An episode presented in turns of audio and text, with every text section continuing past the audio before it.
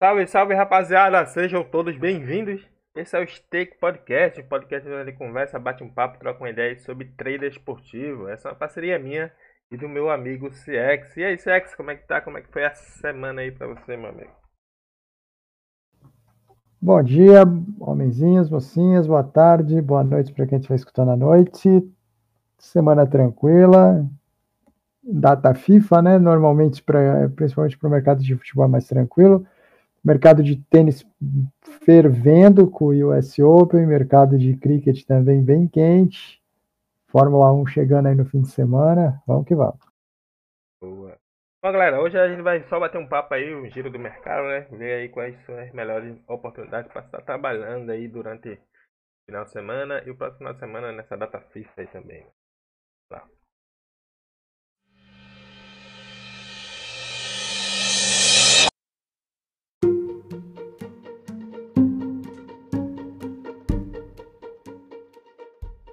Giro do mercado com CX. SX data FIFA aí, mas aí vai estar tá rolando ainda o Campeonato Brasileiro, né? Principalmente a Série B, né? Vou falar um pouquinho aí sobre essa Série B. Deixa eu abrir aqui. Como é que tá Série classificação? Não para, né? É, não para. Série B, imparável. Vamos ver a classificação aqui da Série B. Começando pela parte de baixo da tabela aí, que teve mudanças na parte de baixo. Quem assumiu a lanterninha aí, o Confiança, CX aí. Vem de cinco derrotas aí. E o Brasil de Pelotas que empatou, né? Conseguiu aí ganhar uma posição, empatou aí o seu último jogo aí, né? Seguido também ali com o Vitória da Bahia e Londrina ali, são essa zona de rebaixamento aí, a parte de baixo da tabela.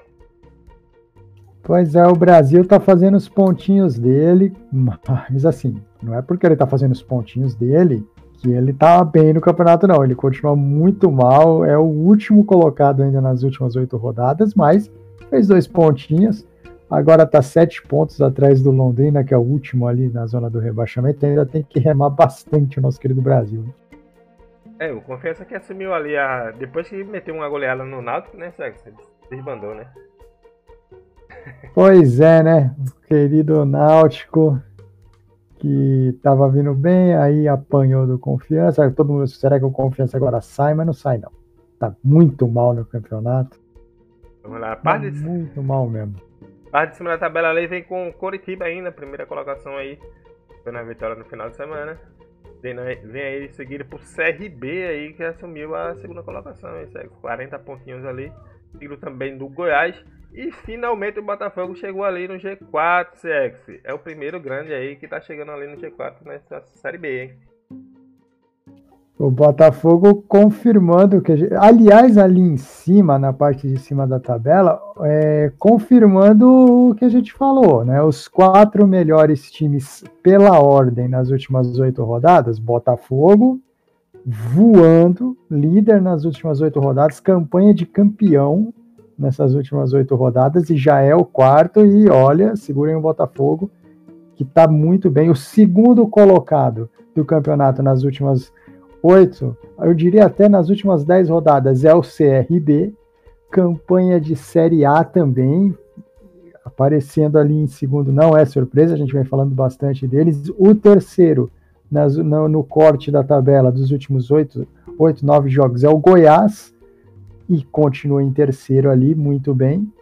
E o Coritiba, que é o líder do campeonato, está só em quarto lugar nesse, nesse campeonato, nesse corte do campeonato nas últimas oito rodadas. Então você tem, por enquanto, o Curitiba em primeiro, mas pela, pelas últimas performances, muito apertado pelo Botafogo pelo CRB. O CRB já dois pontos atrás, o Botafogo com um jogo a menos pode ficar cinco pontos atrás. Tá?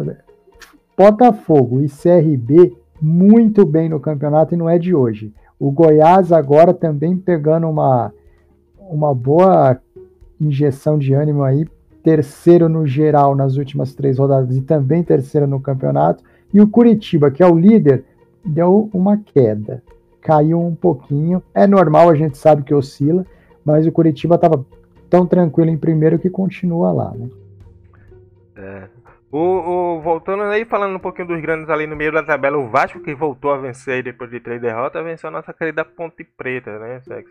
E o Cruzeiro aí que empatou no, na, na, última rodada aí com o CRB aí, não conseguiu engrenar como o Vanderlei queria, né? Isso, vamos lá. O, Vasco tá fazendo aquela que a gente gosta de chamar de campanha Corinthians, né? O Vasco tá fazendo a campanha bem, bem mediana mesmo. Meio de tabela, tá no meio da tabela nas últimas oito rodadas. É um time bem mediano, oscilando demais. Mas ainda, ainda com tudo isso daí, o Vasco está só quatro pontos atrás do Botafogo. Então, se conseguir uma arrancada no campeonato, ainda pode brigar. O Cruzeiro tem a mesma campanha do Curitiba nas últimas oito rodadas, por exemplo. Dá para dizer que isso é uma arrancada do Cruzeiro? Olha, se você olhar pelo, pelo lado do Cruzeiro, dá para dizer que é uma arrancada, mas se você olhar pelo lado do Curitiba, não é, não é uma coisa muito surpreendente, não é uma coisa muito grande essas oito rodadas do Cruzeiro. E o Cruzeiro, já estou preocupado se o Cruzeiro demorou demais para dar essa arrancada, porque agora são 10 pontos atrás do Botafogo e 10 pontos são mais do que três rodadas. Então, hoje, a, o campeonato do Cruzeiro hoje, para subir, ele não tem mais 38 rodadas, ele tem só 34 rodadas. Se o Botafogo perder muito ponto, ou o Goiás, ou o Curitiba, a situação do Cruzeiro, apesar de ter melhorado bem os últimos oito jogos, tá muito difícil pensar em subir pro Cruzeiro. Boa. Vamos falar aí dos confrontos da 22 rodada, que já teve dois jogos já, né? Que é o que garantiu o CRB ali na segunda posição, ganhando do Confiança de 2 a 1 E também tem a vitória do Curitiba ali, um 3 a 2 aí contra o Londrina fora de casa, né? Esses dois jogos. Chega a fazer alguma coisa nesses dois jogos aí, Eu não consegui fazer esse do CRB não, mas eu acho que eu peguei um gol no jogo do Curitiba. Foi os jogos da quarta-feira. Isso, o jogo dos os, os dois jogos eu trabalhei só oscilação nos dois, mas eu vou deixar um, um, uma observação para esse jogo de Curitiba e Londrina. Eu não sei nem o que dizer sobre Curitiba e Londrina. Primeiro, o goleiro, que se eu não estou enganado é o goleiro do Londrina. O goleiro do Londrina tem um gol muito feio. Muito feio. Eu acho que foi o goleiro de fora da área, muito feio. E o gol de empate do Coritiba. Eu, eu não sei, eu vi todas as câmeras que eu consegui ver. Se alguém tiver uma câmera que eu não vi, aquela bola do Curitiba não entrou no gol, gente. Não, aquela bola ali não entrou não, pô. E tem VAR, viu? Tem VAR. Tem VAR, viu? Rapaz, eu fiquei impressionado ali que aquela bola ali o VAR não chamou. Porra, não tem nenhuma condição de uma parada daquela ali. Eu, eu, se, eu fosse, se eu fosse algum dirigente, eu ia ficar loucaço com a parada daquela ali. Nenhuma condição. Então, isso muda alguma coisa no campeonato? Muda. Por exemplo, se você tira dois pontos do Coritiba, o líder do campeonato era o CRB. então muda muito. É, e o Londrina tava fora da rebaixamento aí. é, e se você dá um pontinho pro Londrina ali, você tira ele da zona do rebaixamento. Então muda muita coisa no campeonato. Aquela bola não entrou no gol, viu? É. Vamos falar dos outros jogos aí. Vasco da Gama pega o Brasil de Pelotas hoje, certo? Às 7 horas aí da noite. É uma ótima oportunidade aí pro Vasco vencer aí, né? Pegar o o Brasil de Pelotas aí. E será que o Brasil de Pelotas vai segurar esse Vasco aí? Não tem. Ó, sempre que acontece esse tipo de jogo, eu falo a mesma coisa. Não tem a menor condição de você imaginar o Vasco perdendo pontos para o Brasil de Pelotas. Nenhuma condição. Nenhuma. É, o Vasco. É, se quer subir, tem que. É. Tem que... A gente está falando aqui que o Vasco está fazendo uma campanha mediana, que está mediano, que está mediano. A grande chance do Vasco aqui é fazer três pontos, encostar nos times da parte de cima da tabela, o que já seria ótimo para o Vasco, e aí a partir dali tentar uma arrancada. Essa, e vem de uma vitória contra, contra a Ponte Preta, enfrenta o Brasil, e aí tá a chance do Vasco fazer seis pontos e tentar finalmente embalar porque o Vasco é aquele time que ganha duas e perde três. Ganha duas, não empata com ninguém, mas ganha duas, perde três. Ganha duas, perde três. E não tá bom. Isso aí dá meio de tabela. Vamos ver se agora, vencendo a Ponte Preta e embalando uma vitória contra o Brasil, se esse time vai, né? Porque não está muito longe para o Vasco pleitear ali ficar entre os oito, entre os quatro nas últimas oito rodadas.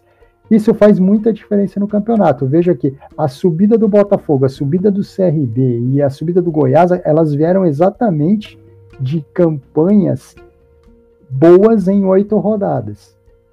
E olha onde eles já estão. O Vasco está na hora de tentar isso. O campeonato já tem 21 rodadas, vai para 22. Daqui a pouco vai ficar igual o Cruzeiro. Vai ficar dependendo de rodada a menos, gente perder, não é bom. O, no mesmo horário ainda segue Ponte Preta e Sampaio Correia. Segue nossa querida Ponte Preta lá, pega um time de cima da parte de cima da tabela de São Paulo e Correia, né? Que venceu a última partida aí e tá ali, quinto lugar, né? Anda ainda, né? O Sampaio é o quinto. Nas últimas oito rodadas está com uma campanha muito boa, muito boa. Para você ter noção, o Sampaio é o sexto nas últimas oito rodadas e isso que subiu o time na tabela muito bem, vai jogar fora de casa, né? O jogo contra a Ponte Preta para a Ponte Preta é muito importante. Jogando em casa, a Ponte Preta tem que tentar fazer todos os pontos. E uma coisa interessante: os últimos três jogos a Ponte ganhou todos em casa. Tudo bem, ganhou de Londrina e Confiança, que era obrigação. Ganhou um jogo do Brusque, que era um jogo mais chatinho, e agora enfrenta o Sampaio. Se a Ponte Preta ganha esse jogo, ela começa a ficar um pouco mais tranquila em relação à zona do rebaixamento. Se não ganhar, pode começar a se complicar de novo. E para o Sampaio lá em cima, olha, o, o sarrafo lá em cima dos quatro tá muito alto. Tá muito alto. Você vê o Botafogo tá com campanha de campeão, o CRB com campanha de Série A, o, o Goiás tá ali também, muito bem. O Curitiba caindo um pouco, mas o Curitiba tem vantagem de pontos em relação aos outros. Então, se o Sampaio tiver a intenção de frequentar o G4, ele precisa estar tá num nível alto de pontuação. Tem que seguir assim. Vai ser um jogo muito interessante esse Ponte Preta de São Paulo. É um jogo até muito importante para o Sampaio para decisivo, para tentar buscar pontos. É, são pontos possíveis fora de casa, né, Sexo? Uma vitória possível fora de casa. Quem está quem tá de olho nesse jogo do Sampaio aqui é o Vasco. Porque um, o Sampaio não ganhar esse jogo aqui uma, com uma vitória do Vasco pode colocar o Vasco ali na porta do G4. Boa. Ainda segue no mesmo horário aí, tem Brusque e Havaí. Ah, eu vou dizer uma coisa do Brusque aqui, no, no episódio de racismo que teve aí contra o jogador do Londrina. Cara, que nota lamentável de. Não tem nem o que dizer, não dá nem pra dizer completamente desprezível aí. Eu já digo só que já tô torcendo aqui pro Brusque descer aí, ele faça uma campanha horrível pro resto do campeonato, sexo. Ele pega o Havaí fora de casa aí. O que é que dá? O Havaí que tava embalado, né?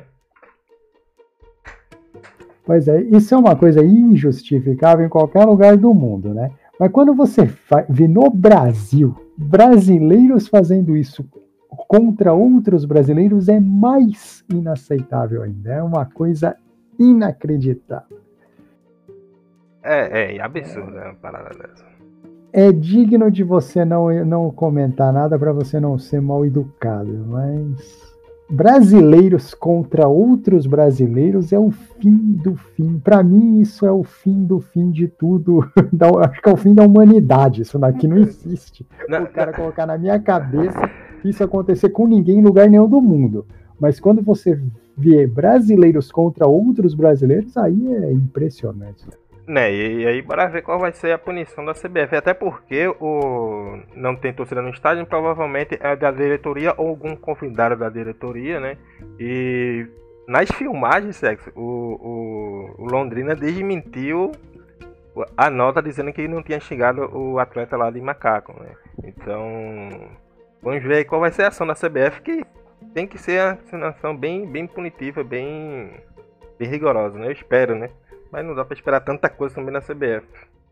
Mas o próprio Londrina, que foi o, o quem sofreu o ato, falou que, era, que não foi? Aí também... Não, não, não. O Londrina falou. É, ah, tá. A Londrina desmentiu o, o Brusque, né? Que o Brusque tinha dito que não tinha chamado o atleta de macaco. Mas o Londrina mostrou na, a, as imagens do jogo, mostrando lá o áudio do cara falando, entendeu? Então, eu vi esse áudio, é inaceitável isso. Se fosse um campeonato sério, é, organizado por pessoas sérias, isso vale para a Europa também, quando acontecesse uma coisa desse tipo, que aí é pior do que um brasileiro falar de outro brasileiro, é um ser humano falar de um outro ser humano. Não é uma coisa assim, a girafa falou do ser humano. Não, não foi a girafa que falou do ser humano, é, um, é o ser humano falando sobre outro ser humano é, eu acho que isso, se fosse sério, se a gente morasse num planeta sério, o time tinha que ser na hora, na hora que aconteceu, eliminado do campeonato. Uhum. Na hora. Esse time não tinha que jogar a série dele, tinha que cair todas as divisões e tentar uma vaga na série D o ano que vem. Esse time tinha que ser eliminado do campeonato, porque não existe isso. É uma punição meio severa mesmo, aí bem desse tipo aí mesmo. Eu não, não acredito que vai acontecer aí, não. Nossa, bora ver qual é a punição aí que vai ter, né? Tá, vai é, ter, eu, é... honestamente, pelo que a gente conhece de Brasil, eu não estou esperando uma coisa. Nunca vai ser essa punição aqui que eu gostaria. Né? Alguém ir ao Brusque e falar, eu convido, te convido a. Eu convido você a se retirar do campeonato e quem sabe você vai buscar uma vaga para jogar Série D, porque você vai ter que fazer o caminho todo de novo como punição. Aí a partir partir dessa rodada desse final de semana ele já não jogar mais. Mas a gente sabe que esse tipo de punição nós nunca veremos. É, então aí falar aí o Havaí. Será que o Havaí consegue fazer com que o Brusque perca aí mais um jogo e que se caminhe seriamente aí para a terceira divisão, Sérgio? Bom, é um jogo caseiro entre eles ali, né? O, o jogo é complicadinho. O Havaí não vem bem no campeonato, não. São duas derrotas, uma para o Coritiba, que é normal, mas perdeu uma para o Vila Nova, que a gente conhece bem o Vila Nova, o ataque do Vila Nova. E agora fora de casa contra o Brusque, o Havaí caindo no campeonato, caindo bastante, tá? É um jogo bem bem igual, eu diria aí, que é um jogo para 50-50, um jogo bom para ficar de olho em odd ali. Apesar que eu eu, eu faria, não, não sou a Betfair, né, nenhum operador nem nada, eu faria uma campanha aqui maravilhosa, não contra a Betfair, mas eu faria uma campanha, não operem Brusque e Havaí, deixem sem dinheiro nenhum lá, até a Betfair tomar uma atitude, ela, ela já que a gente não pode tirar o Brusque do ela mercado, a Betfair, é, a Betfair podia tirar o Brusque do mercado, seria bem interessante. É, eu mesmo vou, vou é uma maneira, é uma maneira de protestar contra esse, esse, tipo de coisa que acontece. Não operem o jogo do Brusque, deixe o Brusque zero de dinheiro no é, mercado. É, no, no, no site aqui do da Globo aqui já, já não tem o um símbolo da, do Brusque, né? Já não vinha tendo, né? Mas agora eu acho que não vamos fazer questão de botar não. A gente não, não pode tirar o Brusque do campeonato, mas como traders em, em, forma de protesto, a gente pode fazer o quê? A gente pode não operar o Brusque. E eu acho que, eu acho que os traders, mundo afora, deviam fazer isso sempre. Não importa é o Brusque, ou é o, o Real Madrid, ou é a seleção da, sei lá, eu, do, da Alemanha, não, não importa qual for. Isso aconteceu na Eurocopa com a seleção da Hungria também, a torcida da Hungria é, fazendo isso. É, eu, eu acho assim, quando acontecer, como traders, a gente devia ter uma posição mundial de não operar mais aquele time específico ou aquela seleção específica para que a Betfair retire aquele time ou aquela seleção. Por quê? Parece, é, pode ser pouquinho para eles, mas quando eles aparecem aqui, eles têm exposição também. Faz bem uhum. para eles. Né? Mostra patrocinador, mostra a cidade, faz divulgação do nome do time. Queira ou não, a, a comunidade internacional de trading ela é grande e, e ela, e ela compra produtos através do, do trading de, de, desse, desses times, dessas seleções. Eu acho que é uma boa. É, é, é, é uma coisa que, tipo, às vezes, às vezes o cara não tá operando, acaba o cara gostando, tendo um carinho. Até porque a gente mesmo que faz, ah, tem, uma, tem um, um time lá que, como tu fala, Fluena gosta de trabalhar o Fluena. Talvez não conheça tanto a coisa que acontece lá no Fluena, né? Acabar tendo um carinho por um clube é, de fora que não conhece tanto, né? Que não é do seu país, né? E não conhece algumas coisas que acontecem no, no, lá, né? Tipo, a galera não provavelmente que trabalha fora, talvez pode trabalhar algum jogo do, do, do Brusque E não conheça e não tá sabendo dessa história, né? É, eu, eu penso assim, uma boa forma de protestar, a gente não pode protestar como torcedor, nem como dirigente de clube, nem como dirigente de televisão. Eu sou da opinião que as televisões deveriam, na hora, cancelar o contrato com os times, na hora. E não, e não fazer mais nenhuma transmissão de um time que tem uma atitude dessa, nenhuma. É, mas a gente sabe que não acontece esse tipo de coisa. Como traders, o que a gente pode fazer como protesto dizer o quê? Não opera jogos do Brusque. E, isso, até que, se um dia isso for grande, chamar a atenção da própria Betfair para que ela não dê visibilidade para esse time. Porque não é o time, né?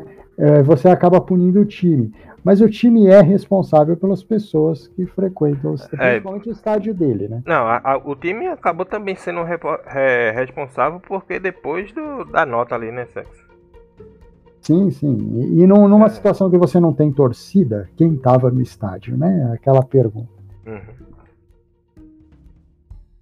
Vamos lá, o Havaí, Havaí e Brusque é um jogo bem similar. O que é interessante nisso aqui tudo é que o Brusque é um dos quatro times que compõem a zona do rebaixamento nas últimas oito rodadas. Quem está lá? Claro que o Brasil, claro que o Confiança.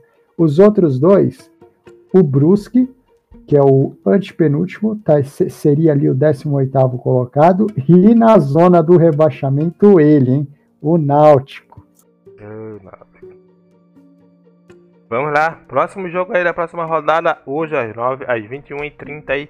CSA e Vila Nova, sexo. Que esperar desse jogo aí, CSA é um jogo meio de, meio de tabelinha ali, né? Vila Nova tentando fugir aí definitivamente do rebaixamento, mas o CSA no meio da tabela ali. Um pouquinho ali querendo alcançar o Vasco. Eu falo muito isso quando a gente fala de Premier League. Eu vou falar que esse é um grande candidato a pior jogo da rodada. É... Não, ele não, é, ele não vai ganhar, porque eu já sei que tem outro ali que, que tem tudo para ser.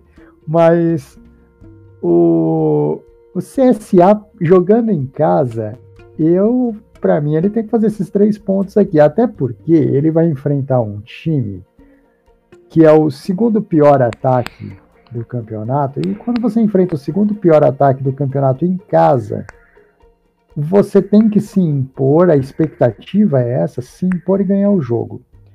Para quem gosta de fazer oscilação de odd, provavelmente o CSA. Bom, vamos lá. Para quem gosta de operar em back, o CSA provavelmente vai entrar com uma odd nesse jogo, eu não vi qual. Uma odd muito atrativa para back aqui, muito provavelmente. Tá? E, e a tendência do CSA fazer um certo domínio sobre o Vila Nova é uma tendência muito boa. E se ele realmente dominar o Vila Nova, você vai ter uma, uma condição de back bem interessante. Caso isso não aconteça, e a gente sabe que na Série B isso não acontece com frequência até, quem gosta de oscilação de odd vai ter uma, uma oportunidade muito boa de trabalhar oscilação aqui, correção de odds em todos os mercados, caso o CSA não se imponha no jogo contra o Vila Nova. A expectativa do, do jogo provavelmente vai ser de under goals, porque o ataque do Vila Nova não ajuda over nenhum.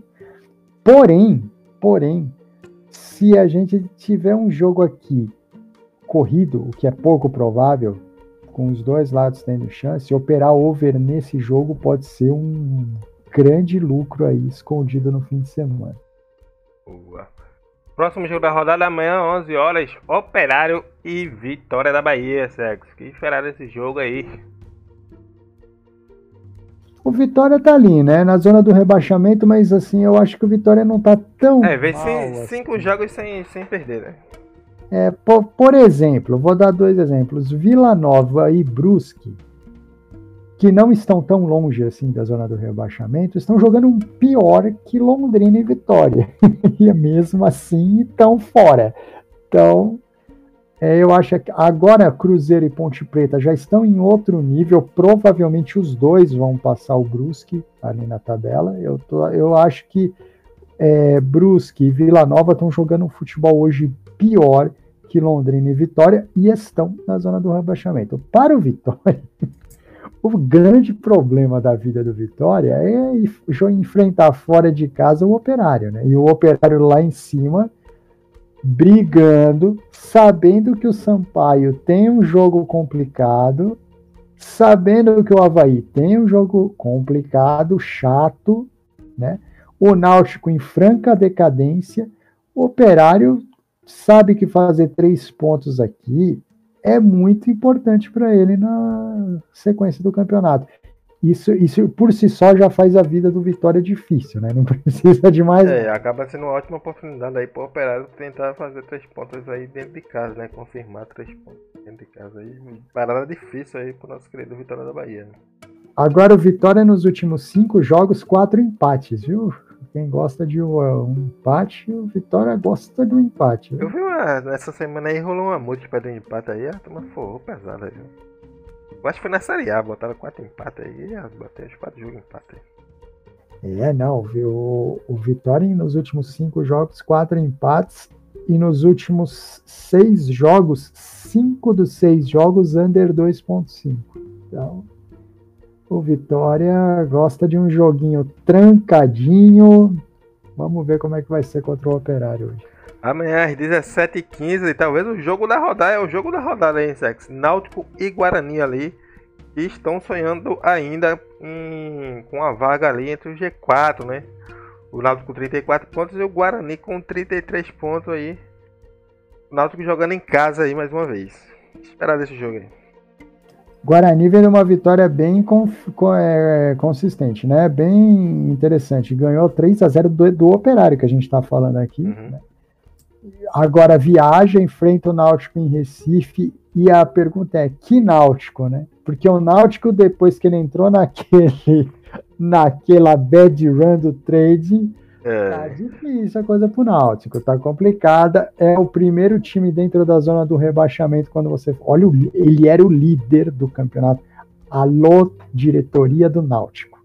Era o líder do campeonato. Aí passou por um momento de turbulência e agora ele é o primeiro dentro da zona do rebaixamento quando a gente fatia o campeonato em oito rodadas. É, é Isso é... quer dizer muita coisa, viu, Náutico? É, é, eu quero falar também aqui de. Também tem que citar o um Náutico aqui nesse caso de, de racismo. Rolou na, no, no sub. Eu sei porque não teve repercussão nacional, mas teve aqui na, em Recife, né? Um Pernambucano Sub-20, onde um, eu acho que o roupeiro do Náutico lá é, xingou o árbitro, né? Com, uh, chama, um ato racista lá chamando tal. Mas a nota do Náutico disse que vai investigar, não sei o que. Vamos ver qual vai ser a, a atitude do Náutico aí. Mas não foi uma nota igual a do Brusque, não. Pelo menos foi uma nota dizendo que o Náutico que faz campanha, bora lá ver essas campanhas do Náutico aí, camisa de racismo, campanha de, de, de antirracismo. Mas bora ver aí qual vai ser a atitude do Náutico assim, mas não foi uma nota igual a do Brusque não, foi uma nota mais dizendo que vem investigar. Bora ver, tem imagens e tudo, né? Bora ver qual vai ser a atitude do Náutico. Mas é interessante você ver que a gente está falando em uma semana de dois casos. Como isso é inacreditável. Uhum. Não, olha, não, não, no Brasil que tem, tem, tem acontecido assim muito nesses últimos tempos assim no futebol brasileiro, com uma frequência grande, né? É, o que eu falo é injustificável em qualquer parte do mundo. Quando você vê num país como o Brasil e um brasileiro falando de outro, é, eu não tenho o que comentar. Não tem. Ah, se eu for comentar, eu vou ser mal educado. Não tenho o que dizer. E o, o Náutico, se, é, se for verdade, se for com, tudo confirmado, entra naquela minha tese. Deveria ser punido no campeonato que ele está disputando, deveria ser punido, eliminado do campeonato, porque não tem mais como, como acontecer um negócio desse. É impossível. É, vamos, vamos lá e, e, o que esperar desse jogo aí, Sax? Bom, vamos lá, o Náutico em casa, todo traumatizado. Você vê, você vê o trauma do Náutico nesse último jogo contra o Vitória. Você vê uhum. é, a Vitória. E quase perde, o Vitória é. fez uma, uma, bola na trave ali no. Quase veio, tava na virada do Vitória. Não, mas é, você, se você pegar os últimos jogos do Náutico, depois da derrota do pro Cruzeiro em casa, Venceu o CSA fora de casa daquele jeito, aquele 1x0 sofrido. Já não conseguiu confirmar os três pontos contra o Vitória em casa e vai enfrentar um Guarani que também não está na melhor fase dele no campeonato, não. Tá? Nos últimos quatro jogos, o Guarani ganhou só uma partida, ganhou do Operário, no caso, mas contra times lá em cima na tabela, o Guarani não vem bem, não. Ele perdeu para o Goiás, né? só para pegar os últimos jogos aqui, ele perdeu para o Goiás e empatou com o Botafogo. Ele não tem boas campanhas contra times lá em cima, não. Mas o Náutico me parece um caso à parte, porque o Náutico entrou numa descida e tá difícil de frear o caminhão, hein, Náutico? Vamos que vamos. Boa. E o próximo jogo, o último jogo dessa rodada aí, é Remo e Botafogo, sexo. O Remo que não conseguiu vencer o Brasil de Pelotas, né? E pega aí o Botafogo, tá embaladíssimo, agora empolgou, hein? Tá na parte de cima da tabela, empolgou, acho que coitado do Remo, hein? Pois é, eu queria deixar um aviso pro Náutico cruzem bastante a bola. uh, o Remo, o Remo com certeza está na pior situação da rodada. Apesar dele jogar em casa, isso é um alívio, né? É, é bom, a viagem é longa para o Botafogo. De repente o Remo consegue se aproveitar disso, mas tá pegando o Botafogo no pior no pior momento do campeonato. Botafogo voando com campanha de campeão. Ele não tá com campanha de Série A, ele tá com campanha de campeão. Então, é um, um momento assim, pra, é o pior momento do campeonato para enfrentar o Botafogo. A viagem é longa para o Botafogo, de repente o Remo consegue se aproveitar disso aí. E tem que ficar focado mesmo para se aproveitar, porque a, a chance, né? É, uma derrota não muda muito a vida do Remo, que deve continuar ali no, na metade da tabela. Agora o Botafogo embalado do jeito que tá, se ganha mais uma, vai a 38 pontos, a moçada lá de cima vai ter que começar a fazer ponto, né? Começa a se preocupar ali, viu? Bom, essa é a 22 segunda rodada aí, Sexy. Vamos falar daquele quem tem a melhor tabela e quem tem a pior tabela aí dessa rodada. Vamos lá, Série B. Vamos para vamos para a pior tabela primeiro, né? A pior tabela, como desgraça pouco é bobagem, é do Brasil de Pelotas, né? o Brasil de Pelotas enfrenta hoje. Ah, o Brasil de Pelotas enfrenta na próxima rodada o Confiança, né? aí, é, aí é já parei, né? um jogo fantástico, né? já pode dizer aí, a pior da rodada é fácil, né? É, outro candidato absurdo a pior da rodada. Depois, ele aí, aí depois ele tem uma sequência muito de Vasco, Goiás, CRB e Ponte Preta. É muito difícil. Só, na, só no G4 ele pega dois. É. Tem o Vasco embalado ali, que ele já até perdeu. E tem a Ponte Preta fora de casa, vai em Campinas enfrentar a Ponte. A Ponte lá dentro está fazendo bastante ponto. Viu? O que está subindo a Ponte Preta no campeonato é a campanha em casa. Fora de casa, a Ponte Preta está muito ruim, muito ruim mesmo. Mas dentro de casa ela está fazendo muito ponto. Então, essa sequência aqui, Goiás, CRB e Ponte Preta para o Brasil de Pelotas, é uma sequência que não, não é nem um pouquinho animadora. Triste mas quem sabe o Brasil surpreende o mundo e tem três vitórias seguidas aí, né? É, aí.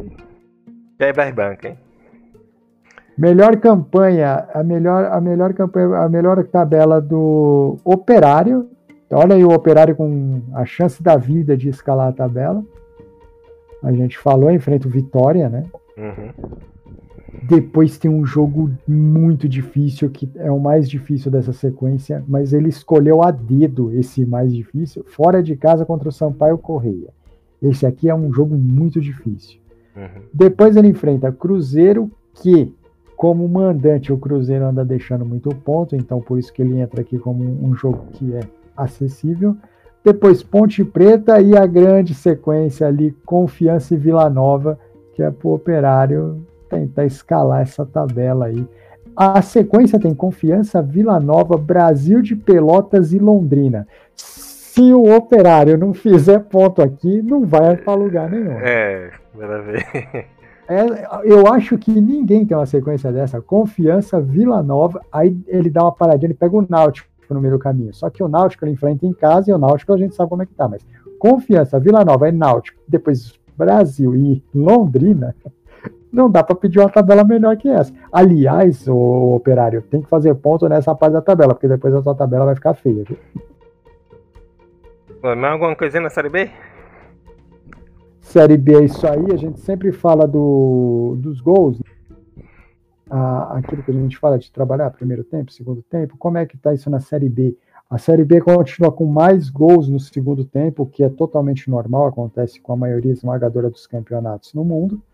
É, 54% dos gols da Série B no segundo tempo, e mais importante do que os 54% de gols no segundo tempo, 23,5% é uma, é uma maioria bem absoluta de gols depois dos 76 minutos. Então tem muito gol na Série B saindo no fim do jogo. É, finalzinho, observa esse finalzinho aí de jogos aí da Série B. Metade dos gols, metade dos gols saindo depois dos 15 minutos do segundo tempo. Então você vê que uma tendência da Série B é que o começo do segundo tempo ele seja lento e que o, o jogo começa a ganhar ritmo, a pegar fogo com o passar do segundo tempo. Os primeiros 15 minutos, pouquíssimos gols, melhora e no final o bicho pega. Bom, galera, essa aí foi a Série B.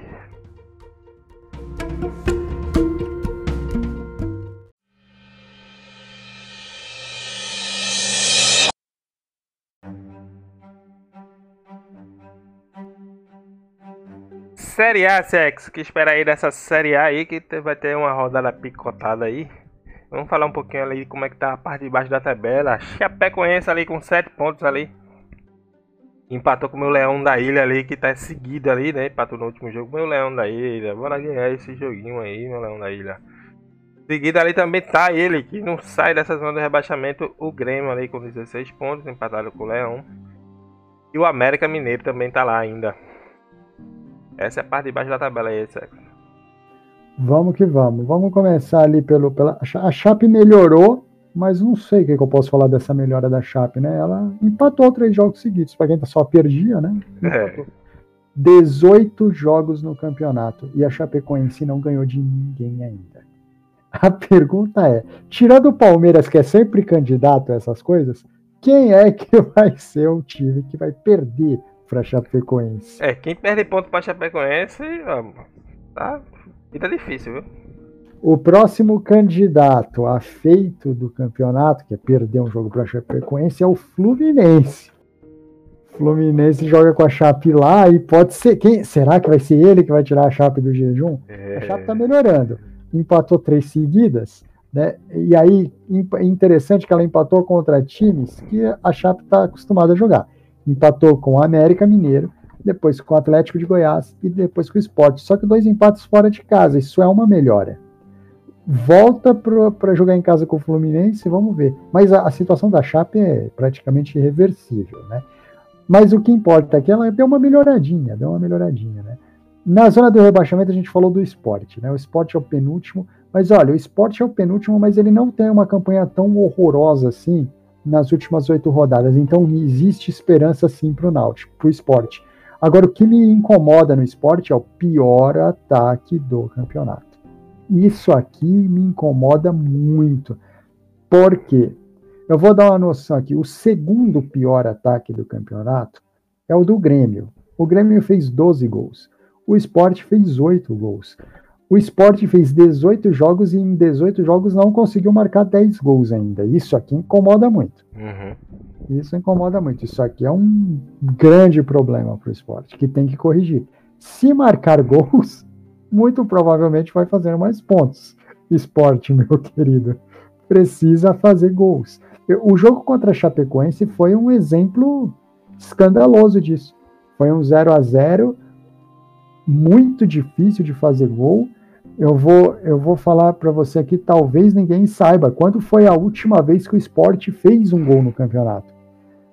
A última vez que o esporte fez um gol no campeonato foi no dia 1 de agosto, contra o Bahia, vitória de 1 a 0 Ô, louco, faz muito tempo, hein? É, nós estamos no dia 3 de setembro. O, o esporte é mais de um mês, faz mais de um mês que o esporte não faz gol. De lá para cá enfrentou já Bragantino, Flamengo, São Paulo e a Chapecoense e não fez gol em ninguém. Tá na hora de fazer gol para poder sonhar. O problema do esporte aqui não é defesa. O problema do esporte é o ataque. Tem uma boa defesa, mas não está fazendo gols. Provavelmente, se o esporte conseguir encaixar jogos que ele faça gols, ele vai fazer três pontos e eu ainda acho que não, não cai. Ainda tem, tem time pior que ele. É, tem que fazer gols, né? Se consegue defender um pouquinho bem, né? Fazendo gol. Acho, é... Eu acho que defende bem, tá? tá? Tá escandalizado isso. O esporte defende muito bem. Tem, inclusive, o esporte tem uma das melhores defesas do campeonato. Olha que coisa inacreditável. Tem uma das melhores defesas do campeonato. Qual, que defesa é melhor que a do esporte no campeonato? Vou dizer para você, só o Atlético Mineiro. O, o, o esporte tem a segunda melhor defesa do campeonato. Mas a falta de gol, ou seja, uma defesa sólida normalmente gera bons resultados para o time. Isso quer dizer o quê? Que o esporte, mantendo a defesa que tem, se conseguir encontrar os gols que ele não faz, ele não vai passar dificuldade no campeonato, não.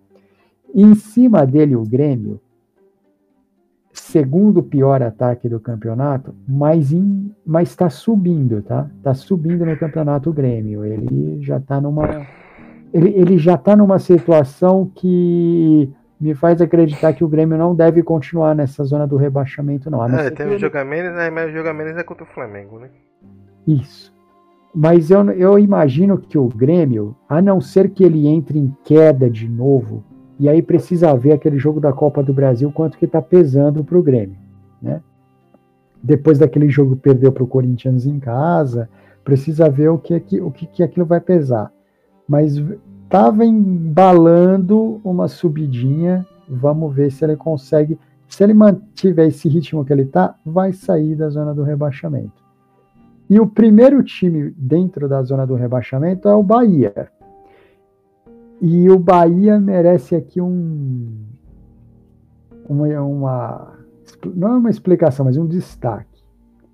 O Bahia é a pior. Veja bem, a Chapecoense é a última colocada.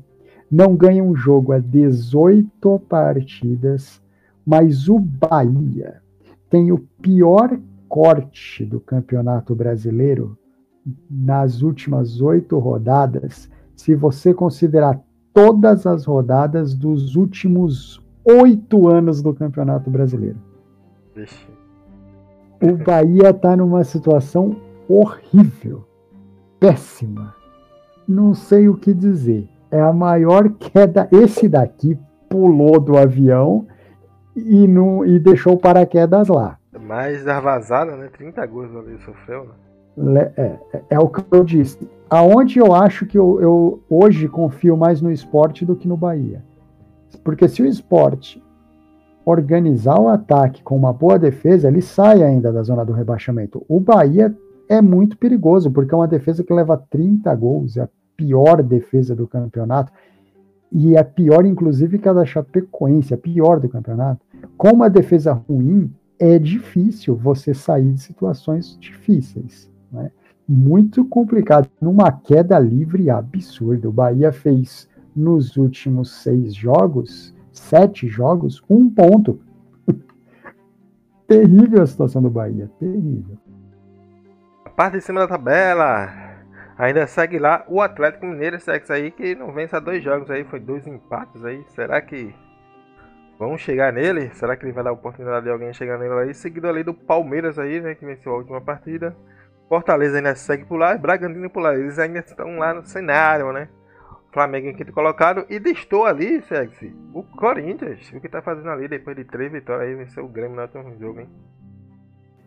Vamos lá. Bom, Atlético Mineiro é o seguinte. A gente tá vendo uma, uma diferença começar a ficar escandalosa do Atlético Mineiro. Em casa, muito bem, fora de casa, já mais ou menos.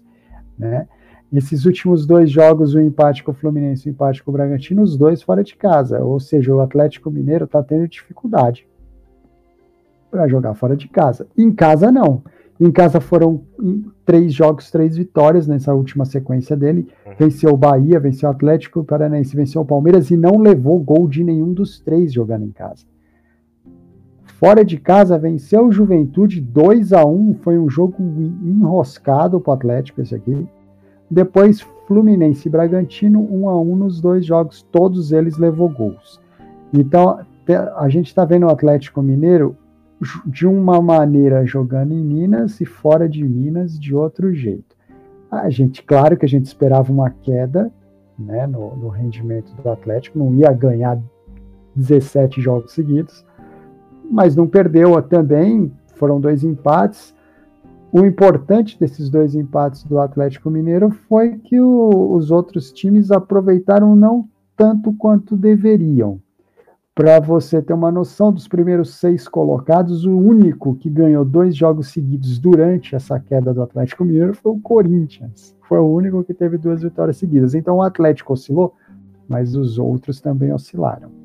Fica um destaque aqui, nessa última rodada, fica um destaque para o Palmeiras, que estava com a corda no pescoço e ganhou o jogo dele. Né? Então, calma, torcida do Palmeiras, ainda, está, ainda vivemos. Né? Então, ganhou o jogo, trouxe a diferença do Atlético Mineiro para quatro pontos.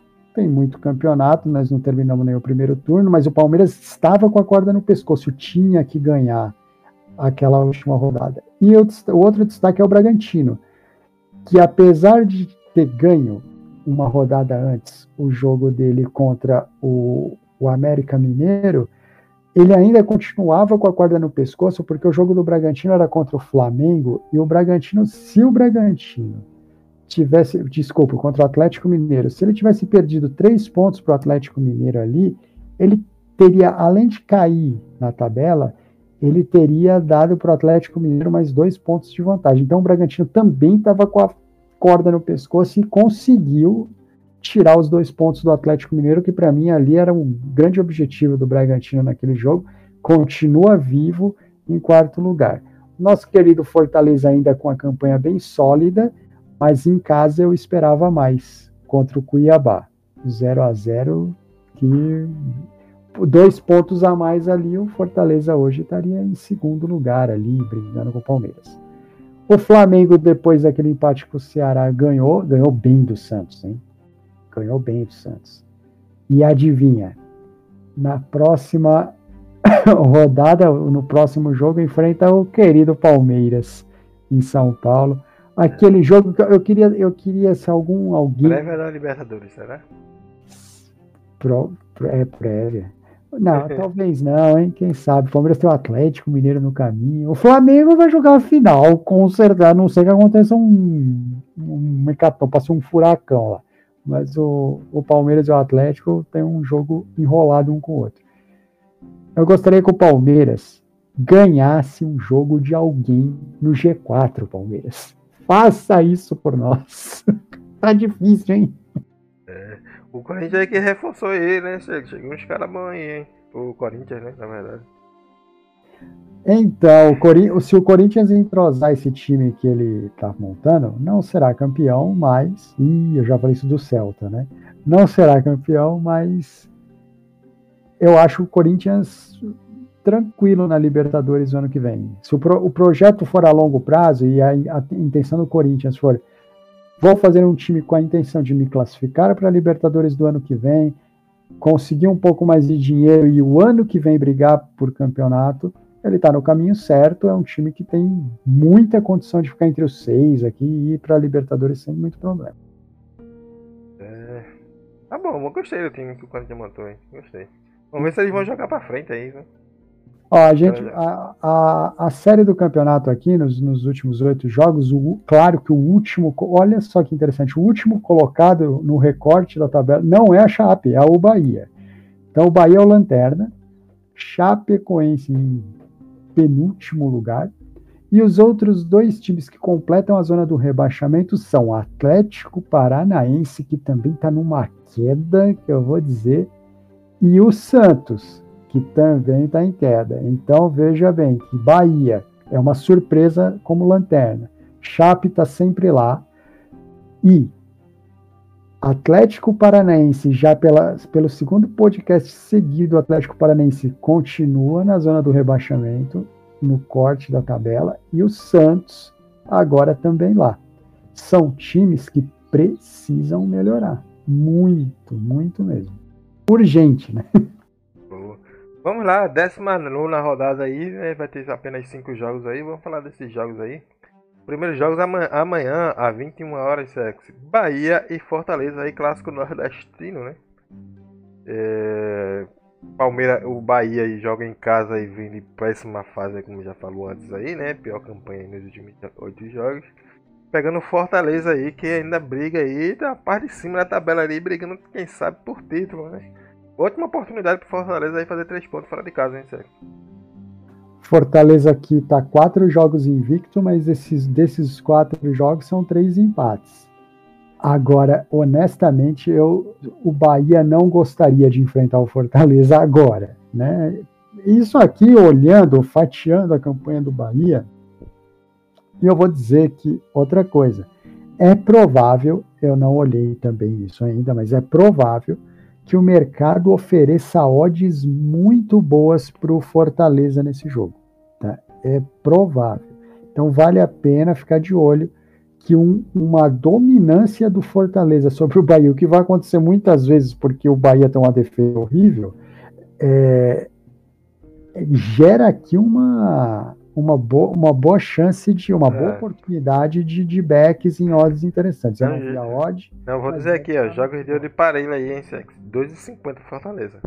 Então, eu acho é uma odd muito boa. Então, desde que, é claro, não é chegar lá dar um back no Fortaleza, desde que o Fortaleza se prove superior no jogo, tá aí talvez seja o back do final de semana. Caso aconteça o contrário, o Bahia domine o Fortaleza, acho bem difícil de acontecer isso, mas se o Bahia dominar o Fortaleza também é um back interessante. Ah, se, ah, para mim, se o jogo tiver um pouquinho aberto, o Fortaleza atacando, para mim já vale a pena, porque a defesa do Bahia pode fazer a mágica, né? A defesa do Bahia costuma colaborar. Costuma colaborar. Vai colaborar essa partida? Não sei, mas costuma fazer bons, bons, bons, boas amizades.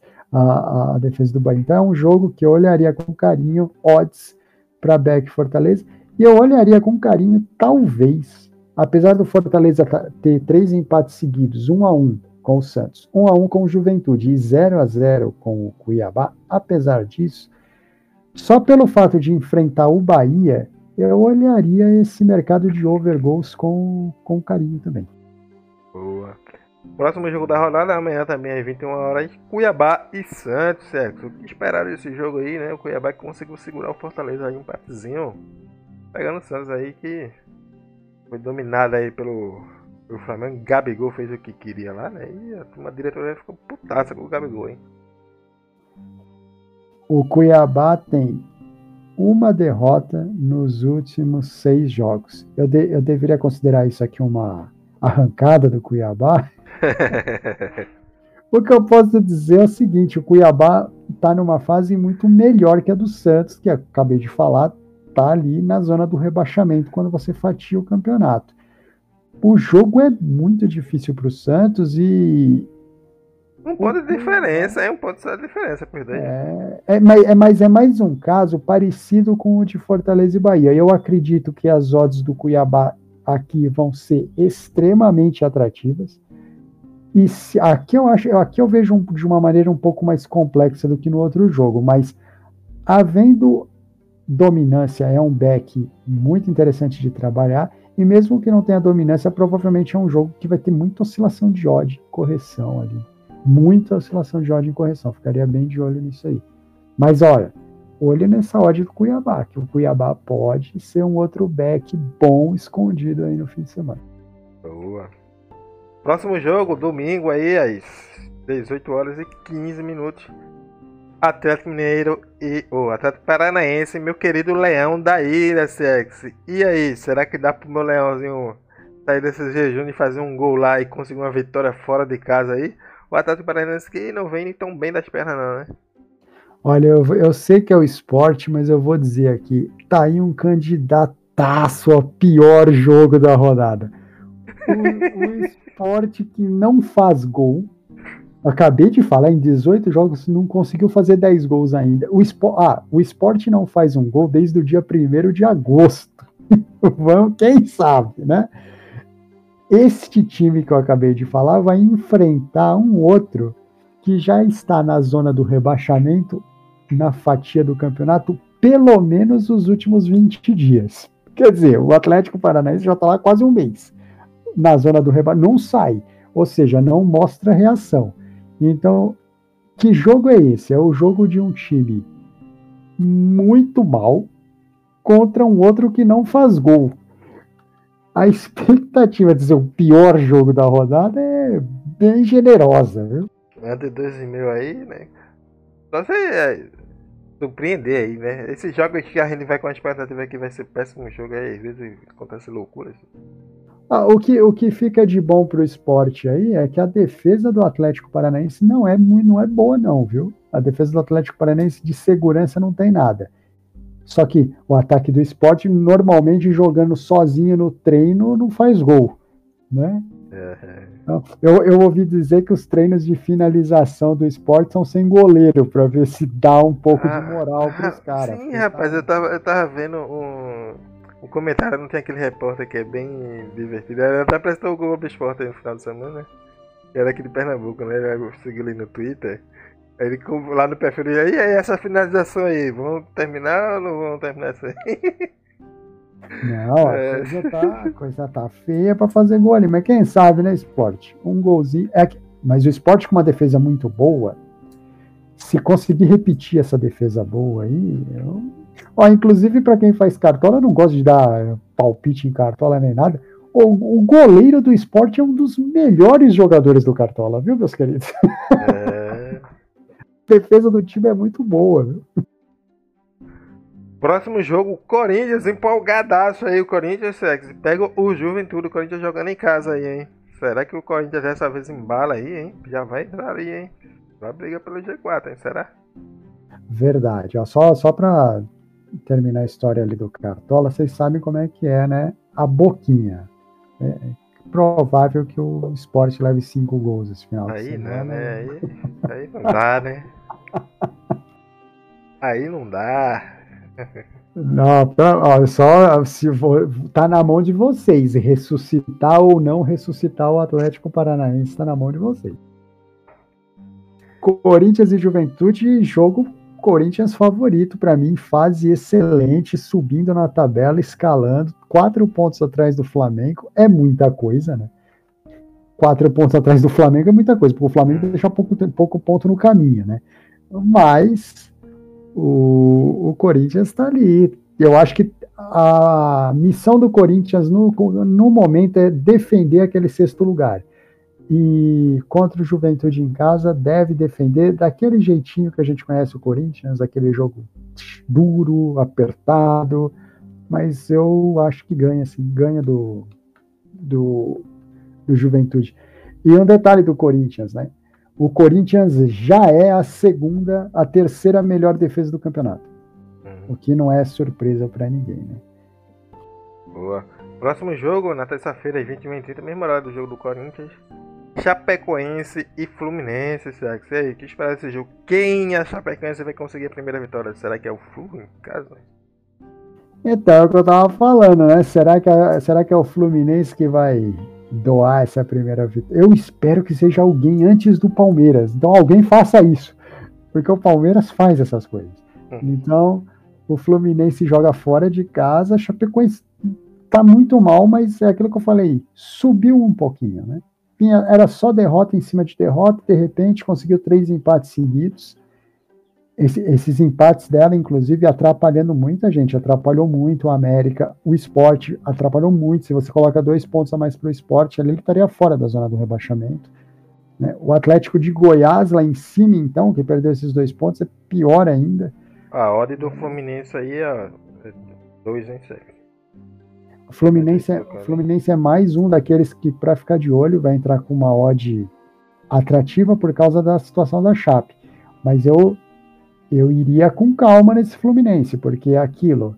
O Fluminense estava até agora há pouco ali também na porta da zona do É, empatou ontem aí, você deu um empate ali para o Juventude, né?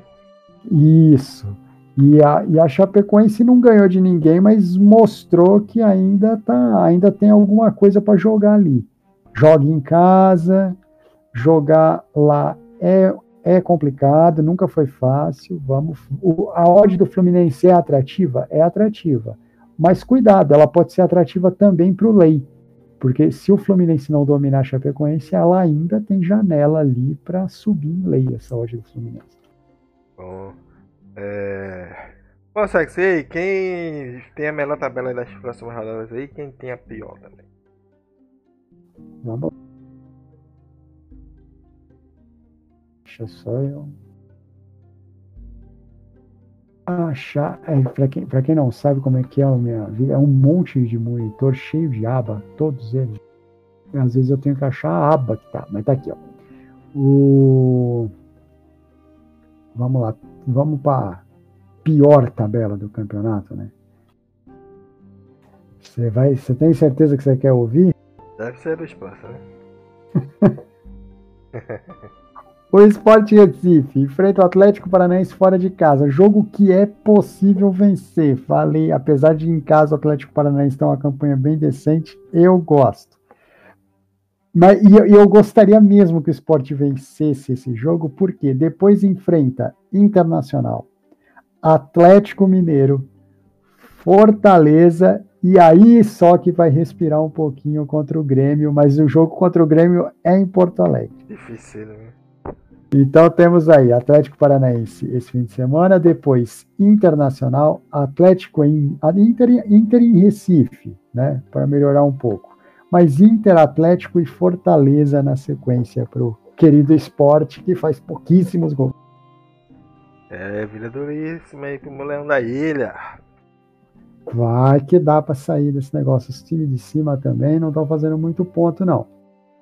E a melhor tabela? A melhor tabela do campeonato, e aí é um time que é interessante.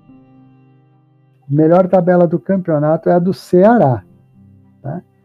É, por que, que isso é interessante? Porque o Ceará pode dar uma arrancadinha na tabela, ele tem o oitavo ali, é uma ameaça para o Corinthians, por exemplo. Né? O Ceará tem o, tem o Palmeiras, que é o jogo difícil, eu acho, na sequência aí, e depois enfrenta a Grêmio, Santos, Chapecoense e Bahia. É, tá bom, hein? Tudo acessível para o Ceará, tá? Tudo acessível, dá para Mas também o Ceará também não tá nessa bagaça toda tá nessa tessitura, né? É, então, o Ceará é o oitavo colocado do campeonato. E se você tirar o jogo do Palmeiras aqui, nove pontos poderiam colocar o Ceará em sexto, que é o lugar do Corinthians ali agora. Né? A tabela do Ceará é mais fácil, por exemplo, que a tabela do Corinthians. Tá? Que a gente sabe que enfrenta o Juventude em casa. E o Corinthians não tem uma tabela super difícil, mas é, é pior sai para enfrentar o Atlético de Goiás, outro jogo acessível para o Corinthians depois. Aí em casa enfrenta o América Mineiro, bem acessível, então a chance do Corinthians fazer, não sei, nove pontos, mas sete pontos nos próximos três jogos é grande. E aí depois ele tem uma sequência difícil, ele enfrenta Palmeiras e Bragantino. Aí a coisa fica mais difícil, né, Corinthians? Aí o querido Palmeiras entrará no, no circuito. Mas o, tanto o Corinthians quanto o Ceará, ali, para o desespero do Atlético Goianiense, é, são times que podem subir na tabela ali. Imagina o sexto e sétimo lugar para a briga ali entre sexto e sétimo, a briga entre Corinthians e Ceará. A tabela do Atlético de Goiás é bem complicada. Tem Flamengo, o próprio Corinthians, que é um confronto direto. Esse jogo vai ser interessante. E depois tem Fortaleza. Tem a, a tabela do Atlético de Goiás é complicadinha. Mas essa tabela de Corinthians e Ceará aqui é para ficar de olho. Eu... E os gols aí, Sérgio? Como é que tá esse... a porcentagem de gols nos tempos? Vamos lá, olha que coisa interessante, né? Para quem acha que ah, isso não tem nada a ver, eu falei que a Série B tinha 54% dos gols no segundo tempo. E a Série A? 54% dos gols no segundo tempo. Isso quer dizer o quê? Que Série A e Série B não estão com muita diferença, né? uhum. em estilo de jogo.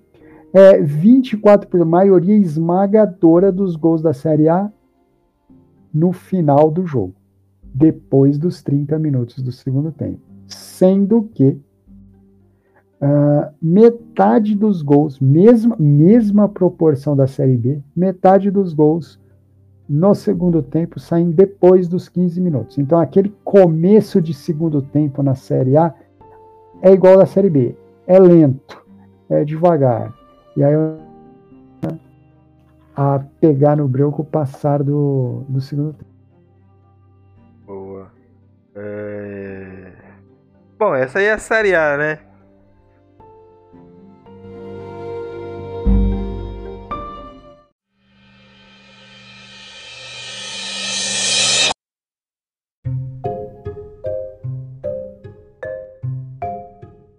Vamos falar um pouquinho agora, sexo, do. Dessa data FIFA aí. O que espera desses jogos da data FIFA? Como é que tá trabalhando esse jogo? Tem muita gente aqui na data FIFA, né, sexo, que acaba deixando de trabalhar esses jogos, não gosta de trabalhar jogos em data FIFA. Muita galera aproveita pra tirar uma folguinha, né, da, da... Esse tempo é uma parada que eu acompanho aí nas redes sociais, né? como trabalhar essas data FIFA. E essa data FIFA acaba sendo muito importante, né, Sex? Porque acabou espremendo tudo aí, essa, essa briga aí pra Copa do Mundo. Porque, na verdade, a Copa do Mundo começou já, né? E quando terminar que todo mundo se classificar aí, você já vai ter uma ideia de quem é, como vai estar as seleções na Copa, né? Isso, vamos lá. A data FIFA, ela é. Ela, ela, você tem que ver ela da seguinte maneira, principalmente pensando ali na Europa, né? Qual é a parte ruim da data FIFA? Nós não temos referência, porque não é todo dia que jogam as seleções. A gente tem pouca referência. Mas o lado bom da data FIFA, e eu acho que a melhor coisa para se explorar, é erro de avaliação do mercado. O mercado vai precificar muito mal muita coisa. E você vai ter uma grande, enorme possibilidade de trabalhar correção de odds que muito mais do que em ligas, onde todo mundo tem mais conhecimento, sabe para onde vai as coisas. Se, é, se amanhã jogar, por exemplo, eu vou dar um exemplo aqui. É... Não, um jogo ontem mesmo, né, Sex, no jogo do Brasil. O Brasil tem vários jogadores já acostumados a jogar, né, na seleção, os, os titulares de Tite, né? Teve uma correção grande ali no jogo, né? Isso, tá, inclusive o Marconi estava trabalhando junto comigo ontem à noite. Eu, Marconi e Felipe Felipex, aquele abraço para você, Felipex. O... Ontem foi muito escandaloso a gente trabalhando um pouco menos. O jogo do Brasil foi um exemplo disso, mas um pouco menos a América do Sul, mas as eliminatórias da CONCACAF, as correções que aconteceram em Jamaica, em El Salvador, foram muito grandes. Muito boas. Muito, muito grandes. É, eu estou dizendo do mercado do, do, mercado do underdog, que é o da zebra, mas quem trabalhou leia os Estados Unidos e leia o México explorando correção de odds, as, as correções foram muito grandes, porque o mercado erra muito essas odds, erra muito essas odds. Então a, a, o jogo vai para o live e o live ele, ele normalmente com seleções ele é diferente, né? E acontece muito. Um, um outro exemplo, ontem à tarde, de bom para explorar correção de odds, foi o jogo Itália e Bulgária. Itália e Bulgária 1 a 1 ontem à tarde, foi um outro jogo. O jogo Espanha e Suécia, né? Quem trabalhou Espanha e Suécia foi um caso desse também. Então você tem muitos, muitos erros de odd, dá para explorar bastante. Eu gosto muito de, de, oscilação de mercado né, e correção de odds. Eu acho que é o paraíso, é a Disneylândia. Uhum. E tem algum campeonato, alguma. Tá, agora tá rolando. É porque Data FIFA tem vários campeonatos que rolam em Data FIFA, né? De seleções amistosas e tal, né? Mas agora é uma Data FIFA diferente, né, Sex? É uma Data FIFA aí de eliminatórias de Copa do Mundo, né? Tem algum. Eu tô, eu tô trabalhando tudo, né? Nessa, nessa, nessas eliminatórias. Né? Tu não trabalha a África, mas tem a asiática, tem a Coca-Cola, tem a, a, da América do Sul aí. Qual, qual as melhores oportunidades, quais as, as principais eliminatórias para estar tá acompanhando aí? Tem alguma, alguma que o cara tem que observar com mais cuidado? Olha, com certeza absoluta. Bom, o, o, a eliminatória africana eu não trabalho, mas é uma opção minha. É uma coisa particular minha não trabalhar a eliminatória africana. Mas eu, eu recomendo muito, apesar de não trabalhar. Porque a eliminatória africana tem muito erro de ódio, mas muito. Eu, chega a ser eu ia falar, bom, acho que eu até posso. Chega a ser pornográfico os erros de, de ódio que tem na, nas eliminatórias da África, tá? É, eu, particularmente, não trabalho por motivos meus pessoais, mas é muito bom de trabalhar. Eu sou apaixonado pelas eliminatórias da Ásia. Quem me conhece sabe que eu trabalho muito as eliminatórias. E, e as seleções estão bem parelhas lá, né, Sexpa? Nessa briga pela, pela Copa aí, pela vaga na Copa, né? Muito, muitos. Os grupos estão excelentes, tá? É muito bom, odds excelentes para trabalhar. Os favoritos estão fazendo campanhas horríveis. Eu vou, vou dar alguns exemplos. Coreia do Sul e Japão, por exemplo. Irã. O Irã ganhou o primeiro jogo ontem, mas o Irã, numa, a, a fase anterior a essa, que é, essa é a última fase da, das eliminatórias da Ásia. A fase anterior a essa, o Irã teve um trabalho absurdo para se classificar, tá? O Irã não chegou voando, não, sofreu para chegar. A, a, a, a, África do Sul, a África do Sul, a Coreia do Sul sofreu para chegar. Então, o Japão sofreu para chegar. E o Japão já perdeu o primeiro jogo, inclusive, além de sofrer para chegar, perdeu. É, você tem uma, uma eliminatória ali das mais interessantes. Eu gosto muito mesmo dessa eliminatória da Ásia. Muitas odds boas, correções, jogos várias e várias vezes over goals, com viradas. É, é bem interessante. Boa. Bom. É... Várias zebras ali, né, Sex? Alguns jogos. O Portugal que conseguiu. Tem alguns jogos interessantes. O Portugal conseguiu fazer uma é, virar ali no finalzinho do jogo, né, com o Cristiano Ronaldo ali. Mas um jogo difícil ali, poderia se complicar, alguém se complicar ali tentando pegar essa vitória, tá um pouco mais pesado ali essa posição, né? E no outro jogo em seguida, né, foi a, a Espanha, que todo mundo vem com esse favoritismo da Espanha aí, mas acabou perdendo para a Suécia, posse de bola, posse de bola, posse de bola e não faz gol, né, sexo? É, às vezes o cara pode estar tá se complicando, também tem esse jogo aí da Itália aí que não conseguiu vencer esse jogo aí, que é o odd win 20, né, sexo? É, é, os jogos que a galera costuma se complicar nesses jogos de seleções super favoritos, né? Às vezes a galera pesa um pouquinho a mão na, no, nas camisas, né? É, eu vou dizer para você jogos perigosos e que se todos sobreviveram a eles, que levem de lição para a rodada do final de semana agora, né? Portugal venceu, mas teve problemas. A Espanha não venceu, a Itália não venceu. A França não venceu, tá? E, e você tem a, a Alemanha vencendo, mas a última rodada a Alemanha perdeu e causou um dos maiores caveirinhas da história, né? Uhum. A Alemanha perdeu para Macedônia do Norte. Então, cuidado com esses teóricos favoritos, porque as eliminatórias em todos os continentes, quando você olha os continentes um por um, todos os continentes estão com as eliminatórias bem apertadas, tá? Você olha a América do Sul, por exemplo, a pessoa pode argumentar: não, mas Brasil e. Mas o Brasil está voando. Sim, o Brasil está bem tranquilo nas eliminatórias para a Copa do Mundo. desde que ele não tenha também um, uma oscilação, porque são seis pontos de vantagem. O Brasil enfrenta a Argentina, por exemplo. Se o Brasil perde esse jogo para a Argentina, a Argentina vai ficar só três pontos atrás do Brasil e mais uma oscilaçãozinha besta, o Brasil consegue pular no bolo ali. Mas vamos excetuar ali Brasil e Argentina fazendo eliminatórias bem tranquilas. Do Equador para baixo ali, Equador, Uruguai, Colômbia, Paraguai, Chile, você ainda pode incluir ali Bolívia e Peru e talvez a Venezuela, porque o quinto lugar ainda disputa uma repescagem. Eu estou falando ali do terceiro ao décimo, a eliminatória da América do Sul é extremamente equilibrada, ponto a ponto. Uhum. E do, do terceiro ao décimo, por exemplo, o único time que ganhou, a única seleção que ganhou do terceiro ao décimo essa rodada da Sul-Americana foi o Equador. Uruguai, Colômbia, Bolívia e Peru empataram. Chile, Paraguai e Venezuela perderam. Então você tem uma, uma eliminatória extremamente dura na América do Sul.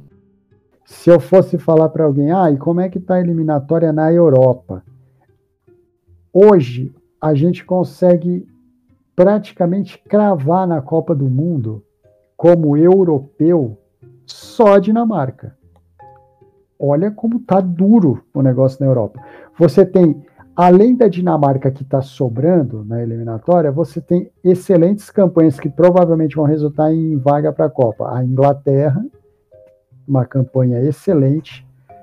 A Bélgica, que tem uma campanha sólida, mas ainda está precisando resolver um probleminha dela com a República Tcheca ali. A República Tcheca, sei lá, num dia iluminado, pode dar problema para a Bélgica. Mas Inglaterra é Bélgica e a França, que está num, num, grupo mais acessível, você vê que eu estou falando de pouquíssimas seleções, pouquíssimas seleções. Uhum que estão praticamente classificadas para a Copa do Mundo. A Itália tem uma, uma campanha sólida, tem, mas a Suíça tem dois jogos a menos que a Itália. Não é pouca coisa, são é quatro pontos atrás e dois jogos a menos. O próximo jogo é Suíça e Itália, por exemplo. Suíça e Itália jogam, se eu não estou maluco, jogam domingo. O jogo é na Suíça e se a Suíça ganha esse jogo da Itália com dois jogos a menos, a Itália vai ter problema para classificar. Pô, essa, essa repescagem da, da Europa aqui. Pode dar dos clássicos aí, né? É, pode dar umas coisas esquisitas. Por exemplo, hoje, se a, se a eliminatória terminasse hoje, quem seriam os europeus na repescagem?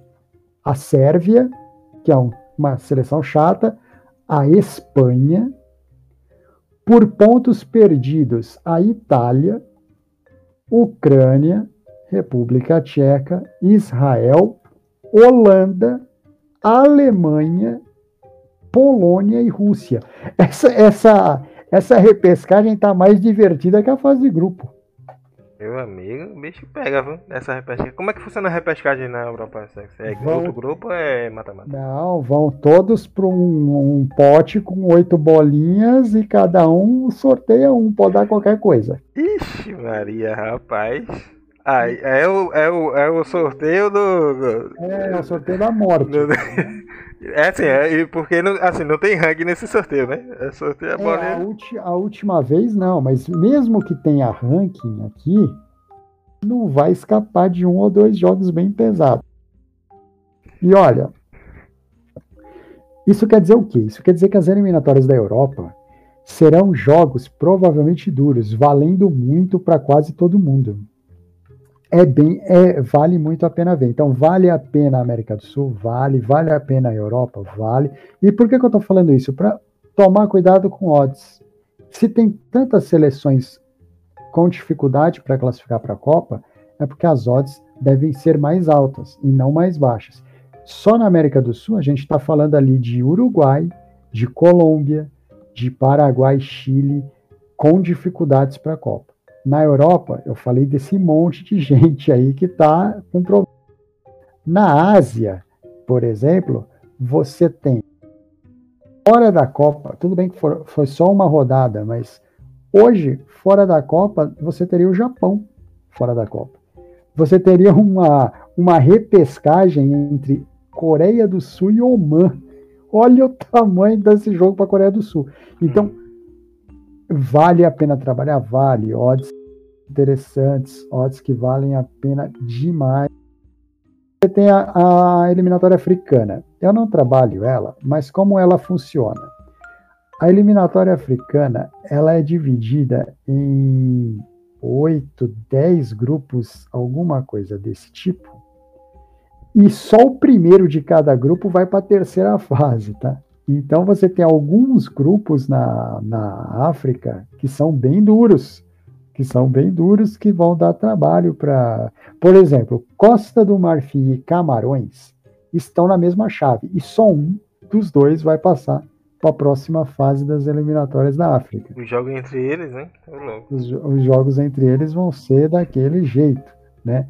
Você tem Gana e África do Sul na mesma chave, partindo do mesmo. O Senegal do nosso querido Mané tá numa chave que para mim a chave é o grupo da morte, junto com Congo, Togo. Tem gente boa nesses times aqui, viu? Então você tem uma, uma eliminatória africana das mais interessantes. E a, e a última para a gente falar é a, é a CONCACAF. Né? A gente trabalhou, inclusive, ela ontem à noite. Que foi a, o campeonato que todo mundo empatou, só o México ganhou. É, só o México ganhou no finalzinho, né? E no finalzinho daquele jeito, né? Isso quer dizer o quê? A próxima rodada da CONCACAF vai ser fantástica. O México, por exemplo, que foi o único que ganhou, enfrenta a Costa Rica fora de casa. Jogo duro para o México. Os Estados Unidos, que todo mundo dava como uma vitória certa contra El Salvador, só empatou contra El Salvador e agora enfrenta o Canadá em casa, que é um jogo doméstico bem difícil. Isso para vocês terem só uma noção de como as eliminatórias da Copa do Mundo e essa data FIFA em especial é bem divertida, não é? Ela não é ruim não. Boa. Bom, essa aí é a, a, a data FIFA, né, galera? Eliminatórias pra Copa. Bora observar, bora trabalhar esses jogos aí, né? Pra ter uma ideia do que fazer aí na Copa do Mundo.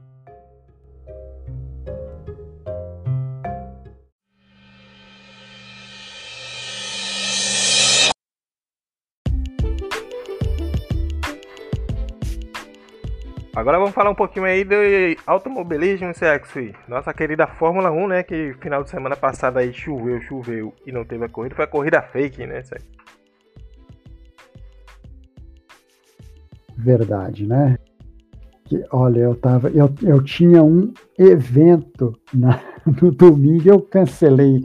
Eu adiei uma hora para ir mais tarde, não teve jeito. Acabou que eu nem trabalhei a corrida, saí do evento e ainda a corrida não tinha terminado, porque estavam esperando dar não sei quantas horas de corrida. É, essa corrida eu comecei.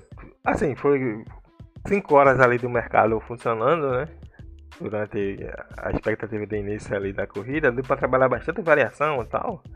Eu, eu caí na besteira de acreditar na, nessa corrida fake aí que os caras iam sair e especulei bastante ali, porque se a corrida realmente se ficasse liberasse ali a corrida depois de um tempinho, eu ia pegar uma ótima variação ainda mais, né?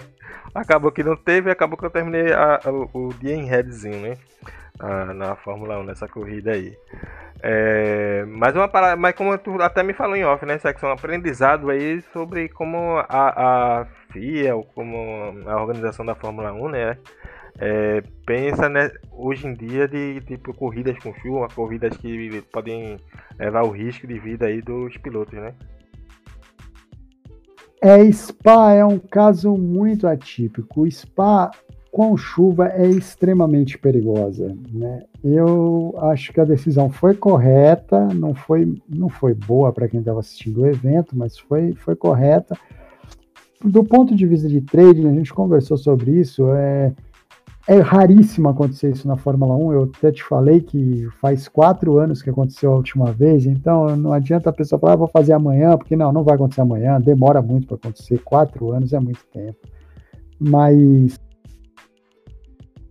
existia, existe uma brecha na regra e dava para você se aproveitar dessa brecha na, na regra para fazer uma entrada muito pesada naquele grande prêmio no domingo a parte disso foi para quem para quem gosta do evento foi bem chato. Para mercado acabou sendo por causa dessa brecha que tem na regra quem conhecia a brecha por ter experiência em outros campeonatos se aproveitou muito disso. Deu para fazer um, um dos maiores lucros aí do ano na, na Fórmula 1 uhum. Mas o vamos esperar que esse final de semana melhor. Interessante que quem começa a trabalhar um evento novo, aconteceu muito nos Jogos Olímpicos isso, né? Ah, vou começar a trabalhar handball, vou começar a trabalhar voleibol. Vou... O que que acontece? Quando você começa a trabalhar um evento novo, é normal que aconteçam situações dentro dos jogos, dentro dos eventos, que vão te ensinando regras sobre o próprio evento que você vai aprendendo só com a experiência, porque elas estão nas regras, mas elas acontecem uma vez hoje, uma vez daqui sete meses, outra daqui três anos, e o caso da Fórmula 1 foi esse. E a Fórmula 1 vem ensinando muita coisa, principalmente a Mercedes errando bastante, vem ensinando muita coisa sobre regra para quem trabalha a Fórmula 1. Um exemplo muito clássico disso foi alguns grandes prêmios atrás, o, o Hamilton parar para trocar um pneu com o box fechado. Não pode, é. né? Aquilo é uma punição óbvia e escandalosa que a Mercedes acabou ensinando para todo mundo prestar atenção na luzinha do box quando o carro está entrando. O box tem que estar tá aberto, não pode estar tá fechado. Boa. É, vamos falar agora um pouquinho dessa, dessa corrida aí que vai acontecer agora, né, na Holanda, essa, essa casa aí do Verstappen, né? E já teve até o primeiro treino aí, né? Vai ter a segunda, o segundo treino aí também, daqui a pouquinho. E o que esperar aí dessa corrida aí, né? Torcida laranja ali invadiu, né, Sex? O que esperar aí? É, vamos, olha, tem uma coisa muito óbvio, né? Essa corrida aqui é na Holanda, casa do Verstappen. Mas o Verstappen já correu em casa em Spa. Né? O, o, Verstappen, talvez né, ninguém saiba muito isso, o Verstappen ele nasceu na Bélgica. Uhum. então ele teoricamente é belga, né? Ele nasceu na Bélgica, Spa já é a casa dele. E, e depois, muito novinho, foi morar na Holanda e aí defende a bandeira da Holanda. Então ali, e a distância, é importante falar que a distância entre Spa e a Holanda são três horas de carro. Então, em, com três horinhas de carro, você vai da Bélgica à Holanda e pode acompanhar os dois grandes prêmios, que é um é uma baita de, um baita de um privilégio para quem mora na Europa. E eu, se fosse organizador do Grande Prêmio da Holanda, eu deixava quem comprou lá na Bélgica entrar de graça, porque só tomaram chuva semana passada. Né? É, é, mas é, é, muito, muito bom. Agora tem uma coisa: vai ser aquela coisa que a gente. O que a gente esperava na Holanda, na, na, na Bélgica semana passada deve acontecer na Holanda. Aquela torcida laranja absurda pulsando o autódromo, que é novo. Ninguém conhece. É, é o que eu, é o que eu ia falar, né? Mudaram ali o circuito, né, Sexo? É...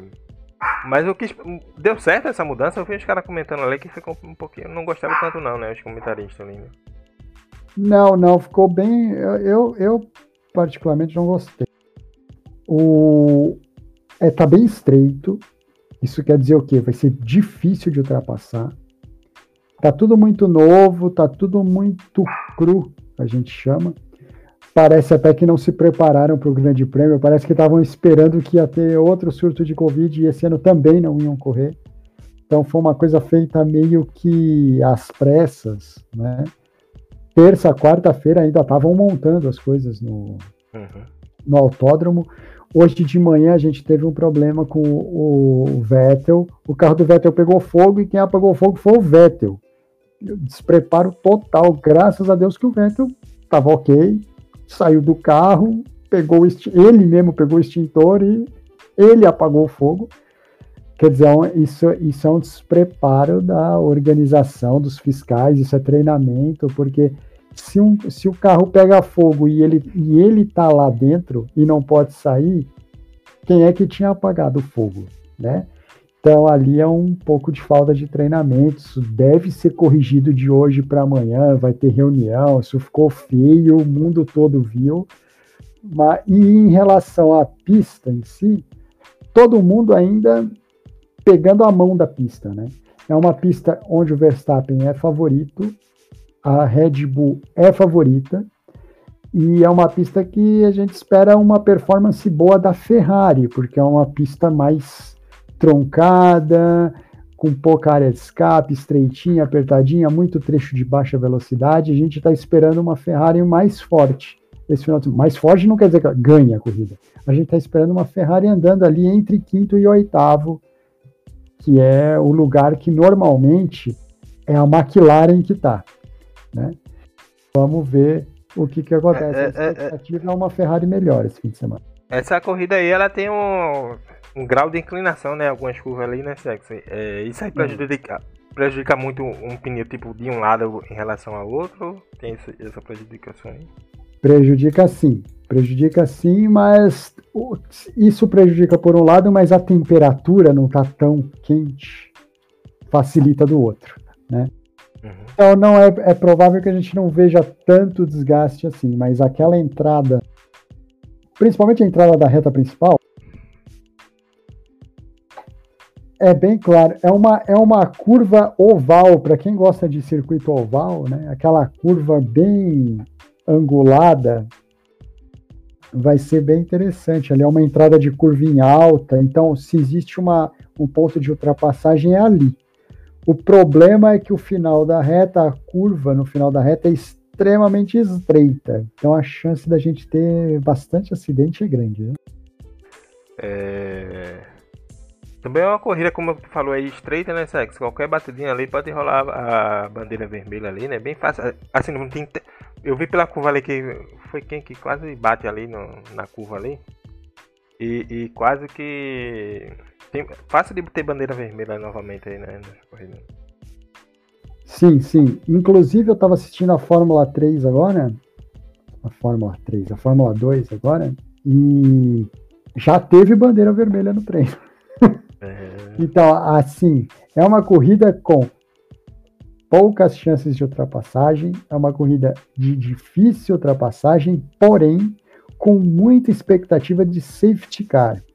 E quando a gente tem uma expectativa alta de safety car, coisas estranhas têm possibilidades de acontecer. Inclusive, é, como tem uma expectativa grande de safety car, tem uma praticamente vai todo mundo cego em relação à estratégia de pneu, porque quando você tem muito safety car, você dá muita chance de ter troca de estratégia de pneu no meio da corrida. Então é uma, é uma possibilidade de alguém colocar um pneu macio ou alguém colocar um pneu mais duro e tentar terminar a prova.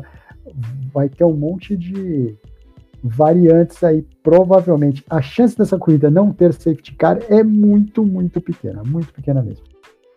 É, tempo sexo aí, será que chove aí? Não chove? Aqui tá a expectativa para esse tempo aí. E a largada, como é trabalhar essa largada aí? A expectativa. Bom, a previsão do tempo para domingo, que é o que interessa para gente, horário da corrida, céu claro, sol e 20 graus, que é uma temperatura que não judia de pneu. Então, a expectativa é bem tranquila. Diferente da Bélgica, é, é bem tranquila. O sábado, que é o, o sábado de treinos oficiais, também pouquíssima expectativa de chuva, 7%, provavelmente não vai acontecer nada.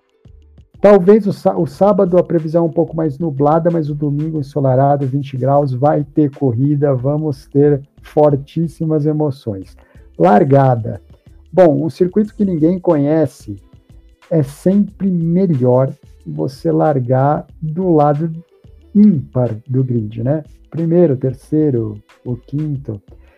É, mas a primeira curva ali, pelo fato do autódromo ser bem a, ah, estreito, a primeira curva é perigosa para todo mundo. Então, quanto mais no meio do grid você tiver, mais perigoso é. Né?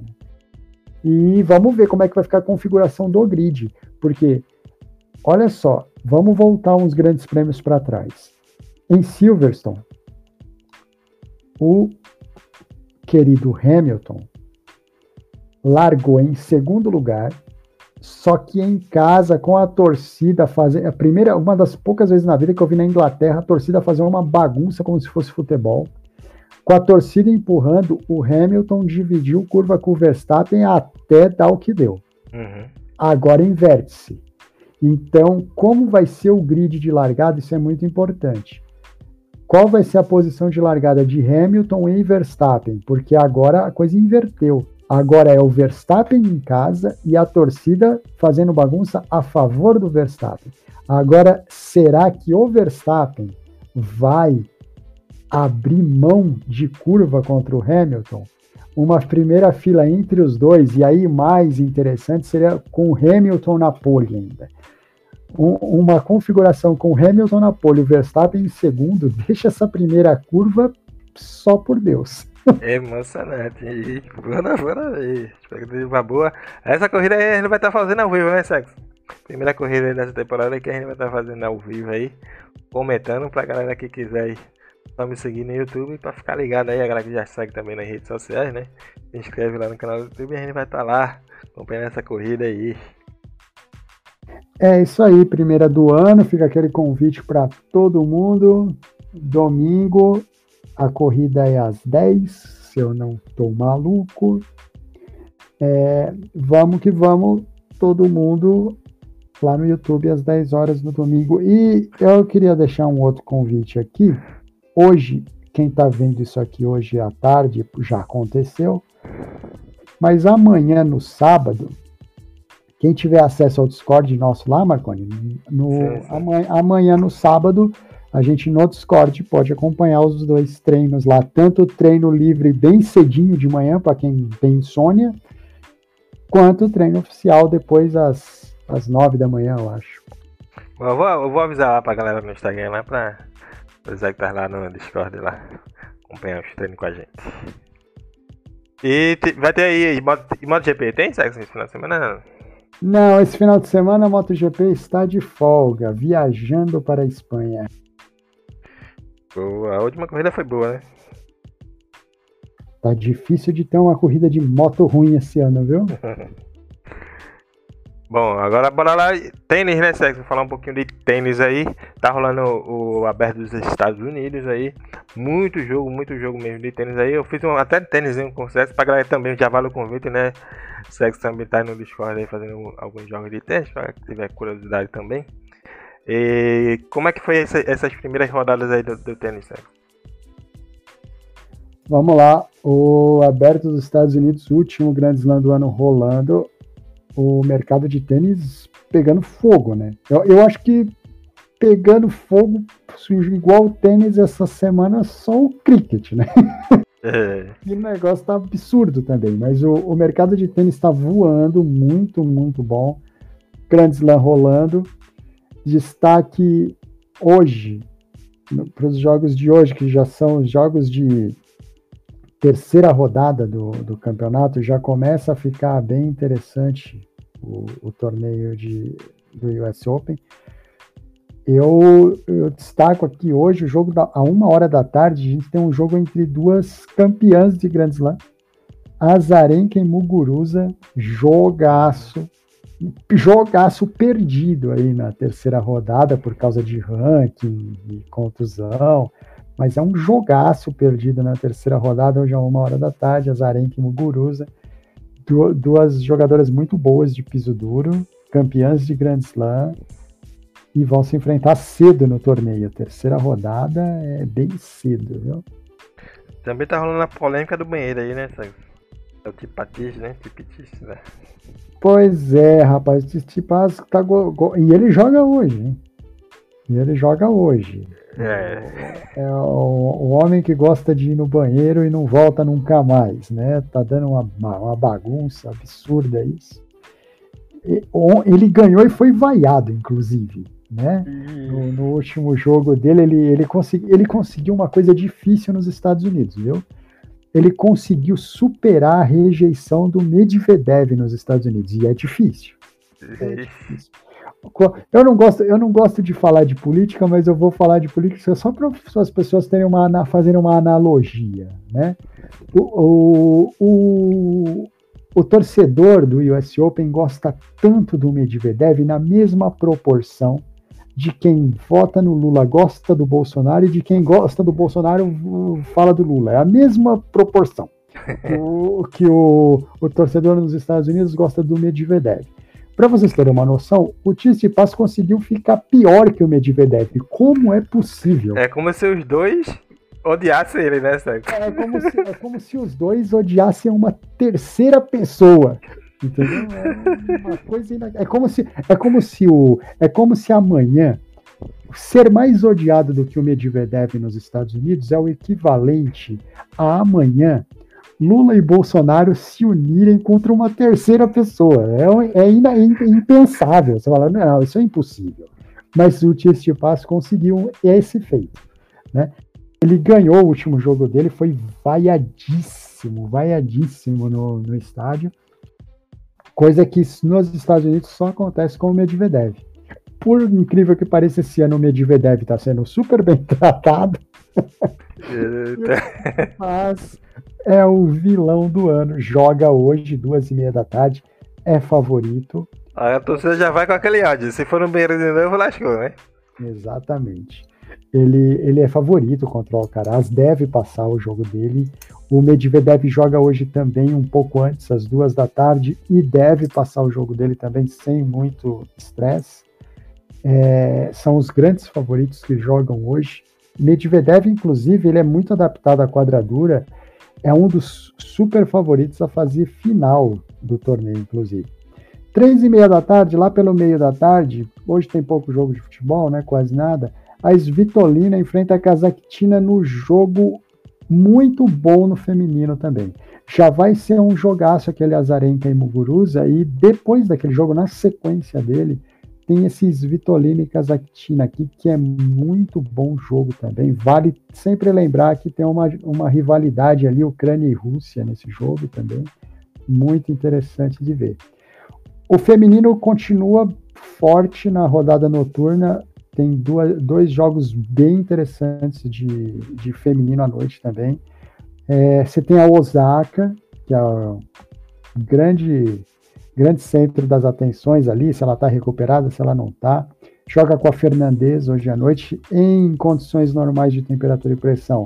É um jogo tranquilo para Osaka, mas você tem depois da Osaka o jogo das 10 da noite. O jogo das 10 da noite é o jogo entre a Sabalenka e a Collins.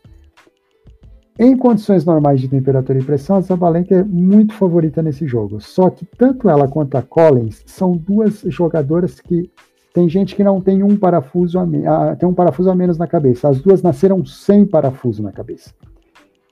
Então pode acontecer qualquer coisa esquisita. Deve ser um jogo com grande chance de, de variância e viradas, talvez, porque elas oscilam muito dentro do jogo. Acertam muito, depois erram muito vale a pena ficar de olho nesse joguinho às 10 da noite aí, Collins e Zabalenka. O masculino da sessão noturna é um jogo, é o jogo entre o Rublev e o Tiafo. O, o Rublev é favorito e não deve ter muito trabalho para passar, apesar do Tiafo jogar nos Estados Unidos, jogar em casa, ter torcida. Mesmo assim, o Rublev não, não deve ter muito trabalho. Não. Boa. É, mais alguma coisinha aí de tênis tá, para observar? Bom, o grande personagem do US Open é o Djokovic, né? Então hum. todo mundo de olho no Djokovic. Este US Open pode ser o torneio, pode ser o torneio mais é, histórico de toda a história do tênis. Uhum. Né? O Djokovic pode, além de ganhar os quatro grandes lãs do ano, coisa que não acontece há muito tempo, ele pode se tornar o homem com o maior número de grandes lãs ganho na história. Então. Tá todo mundo empatadinho ali, né? Tá os três empates aí. Para o Djokovic vale muita coisa, muita coisa mesmo. Então o Djokovic é um grande personagem, jogou muito mal a primeira rodada, mas foi beneficiado por uma contusão do menino. Parece que colocou a cabeça no lugar. Ontem na segunda rodada jogou super tranquilo, voou, ganhou sem problema nenhum. Vem para a terceira rodada, vem favorito muito provavelmente aí a expectativa é que ele venha ter dificuldade no torneio mesmo se enfrentar Medvedev ou se ele enfrentar o Zverev, que é um cara que dá um trabalho desgraçado para ele. Veja na Olimpíada, eliminou ele na semifinal. Boa. Bom, galera, isso aí foi o tênis, né? Vamos estar acompanhando aí durante a semana aí também. A galera que quiser trabalhar com a gente no esporte, é só chegar. Vamos falar um pouquinho aí dos esportes americanos, sexos. Tá aí na pré-temporada de NFL, né? E já começa em setembro aí, volta de, definitivamente aí essa temporada aí 2021-2022 aí da, da NFL, né? Que espera aí essa temporada, como é que tá a pré-temporada aí? Tem feito alguma coisa nesse, nesse mercado? Bom, acabou a espera, né? Dia 9 de setembro vem aí, daqui seis dias, o time do coração do meu amigo Marconi, o Dallas, abre a temporada contra o Tampa, que é só o campeão só, nada muito sério. Uhum. É... Mais uma derrota do Dallas, né? Calma, o Dallas joga em casa. Vamos dar um pouco de consideração pro Dallas. Primeiro jogo da temporada em casa, torcida fazendo aquela festa de volta pro estádio. Pode ser que o Dallas. Não, não, a expectativa não é que o Tampa massacre o Dallas, não, viu? O Dallas tem time para fazer jogo com o Tampa, assim. É qual a, a, as equipes aí pra gente estar tá observando aí nesse início aí de NFL, né? Tem algumas equipes pra gente observar, acompanhar aí de perto? Bom, vamos lá. Favoritos na, na temporada. Eu, para mim, Tampa e Kansas continuam favoritos. Mas você tem o Green Bay, que com Aaron Rodgers, o Green Bay é sim candidato a Super Bowl. É sim, com Aaron Rodgers. Você tem o Buffalo, que é o talvez aí seja o grande adversário pro, pro Kansas. Né? Você tem o Buffalo. Você eu, go eu gosto de Tennessee. Tennessee, se arrumar direitinho, a casa pode chegar. E aqueles três times ali da divisão do, do São Francisco, o próprio São Francisco, Seattle e Los Angeles, os três, os três são candidatos a Super Bowl também. Viu? Além do, do, dos principais quarterback, né, que a gente já conhece, os famosinhos aí, sabe? Tem, tem alguns estreantes aí que vão entrar também como titular, né? Tem algum que a gente pode observar um pouco mais. Tem um, tem um, tem um pode vir surpresa aí.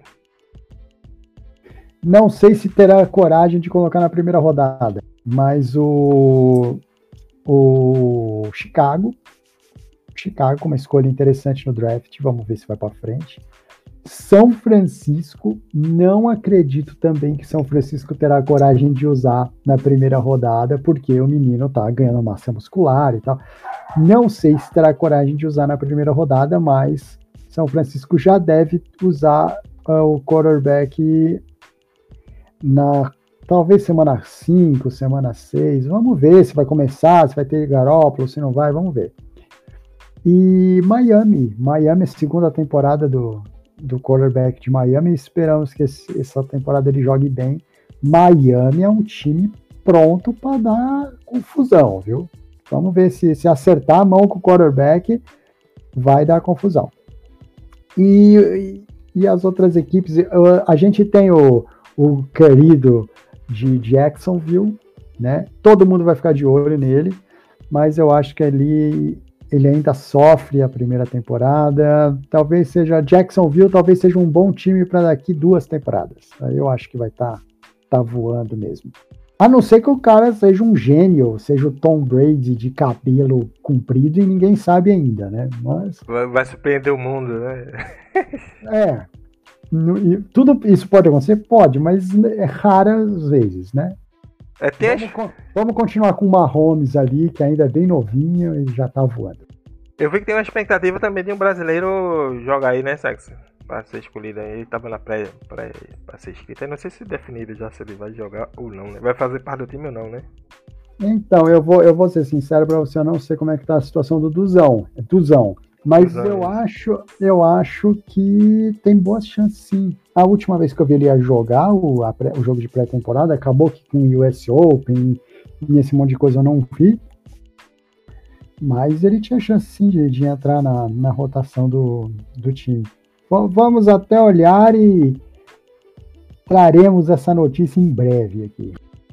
Boa. Tem outro jogador também da, da América do Sul que também tá jogando lá. Eu, eu vi porque eu acompanho aqui no Twitter o NFL Brasil, o pessoal sempre posta lá com a situação da, dos brasileiros, né? Vamos ver se nosso Caio também faz muitos pontos lá, né, Sérgio?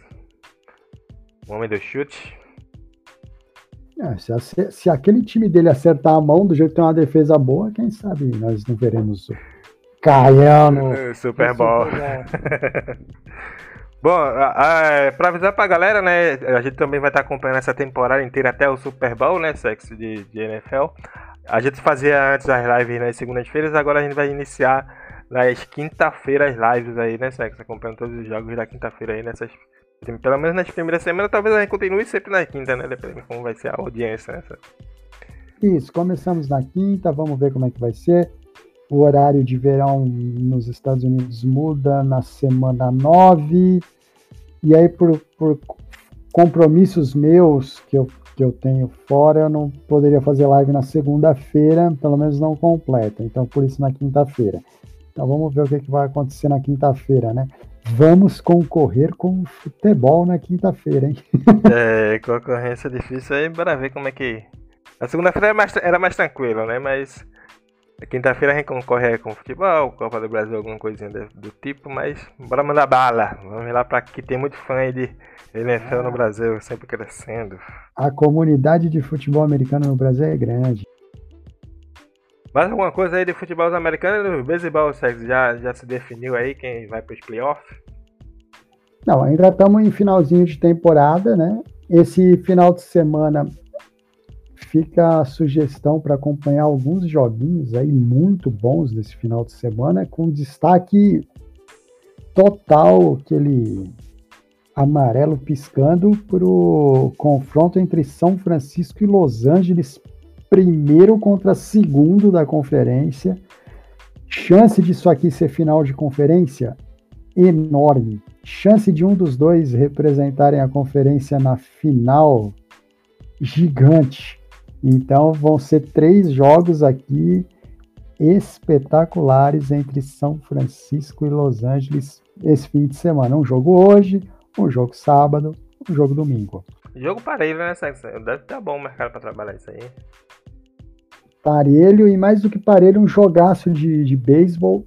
E importante de acompanhar esse jogo do, de beisebol já pensando em quem vai trabalhar playoff, final de liga, conhecer aqui rebatedor, conhecer arremessador, conhecer os estilos dos, dos times, importante. É, eu vou dar uma parada para olhar pelo menos um ou dois jogos desses aí, desses confrontos aí. Mais alguma coisinha aí no beisebol, esportes americanos? Vamos lá. É, não, sobre os esportes americanos, tá por enquanto todo mundo de férias, NBA deu um acalmado. Estamos na expectativa da NFL. Quinta-feira, Dallas e Tampa já posso falar agora, finalmente. Quinta-feira teremos Dallas e Tampa Bay. Boa, aí sim. Vamos que vamos.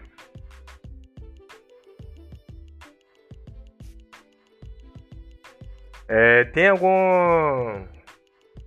Sim, sexo. E esportes alternativos aí? Tem alguma coisa para estar tá se observando aí?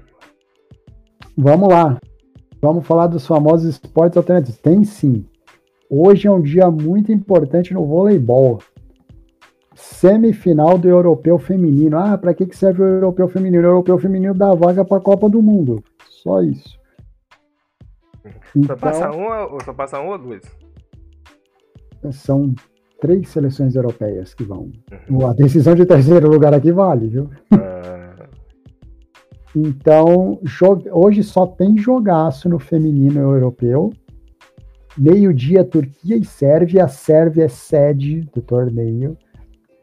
Turquia é um timaço, vamos lembrar que a Turquia deu um vacilo na Olimpíada, perdeu um jogo para a Coreia do Sul, ia ser um jogo de quartas de final duro para o Brasil, viu?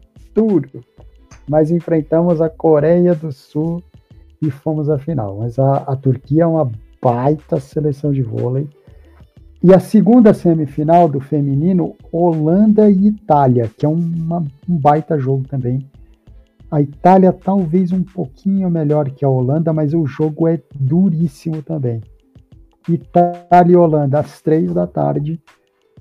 Turquia e Sérvia, meio-dia, as duas semifinais do feminino. O europeu masculino já começou, já está rolando. E hoje a gente tem jogando já agora a Itália, ganhando bem tranquila o jogo dela. A seleção da Bélgica, a seleção de vôlei da Bélgica é uma seleção que vale a pena ficar de olho nela, porque está crescendo no, no cenário internacional. A França do Bernardinho estreia às duas da tarde. É, o homem já tá lá, né? contra a Eslováquia, favorita no jogo, claro. Você ainda tem a Holanda jogando hoje e você tem a Eslovênia aqui no masculino, apesar de não ter disputado a, a Olimpíada, a Eslovênia é uma seleção que fez uma Liga das Nações fantástica, viu? Bom ficar de olho nela também. Sérvia joga hoje, o, o europeu masculino ainda está na fase de grupo, muita coisa, muita gente boa jogando hoje para a gente ver o que acontece.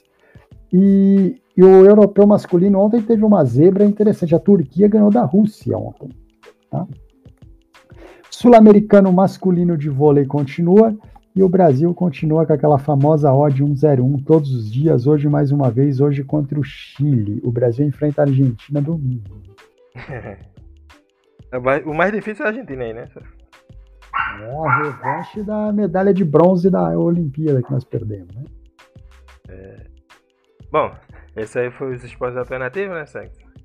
E vamos... Temos o, temos é, o cricket. Né? Ah, tem o cricket, a gente nem falou do cricket aí. Tá, tá, tá rolando teste sério, né, Sexo? Inclusive a gente tá trabalhando um pouquinho esse, esse jogo aí. Tá rolando o jogo ainda. E tem mais uns dois dias aí, né? Pelo menos.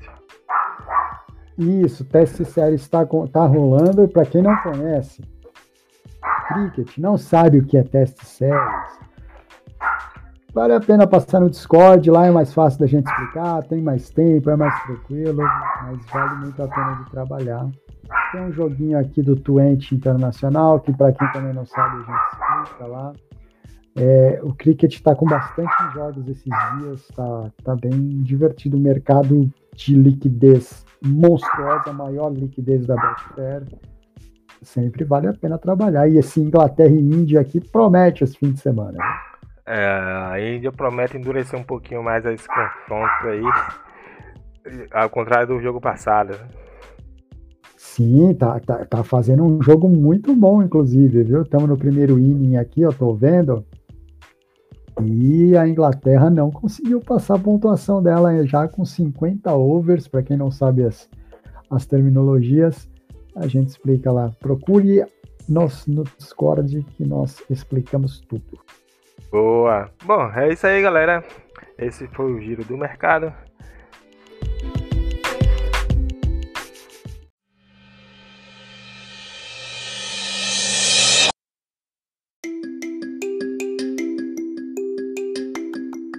Jackson, bora encerrar aí últimas considerações aí pra galera aí que tá nos ouvindo, pra gente encerrar nosso querido Steak Podcast aí.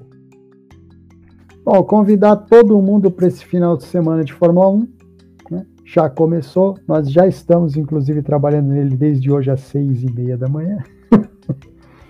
é, tá rolando agora um outro treino.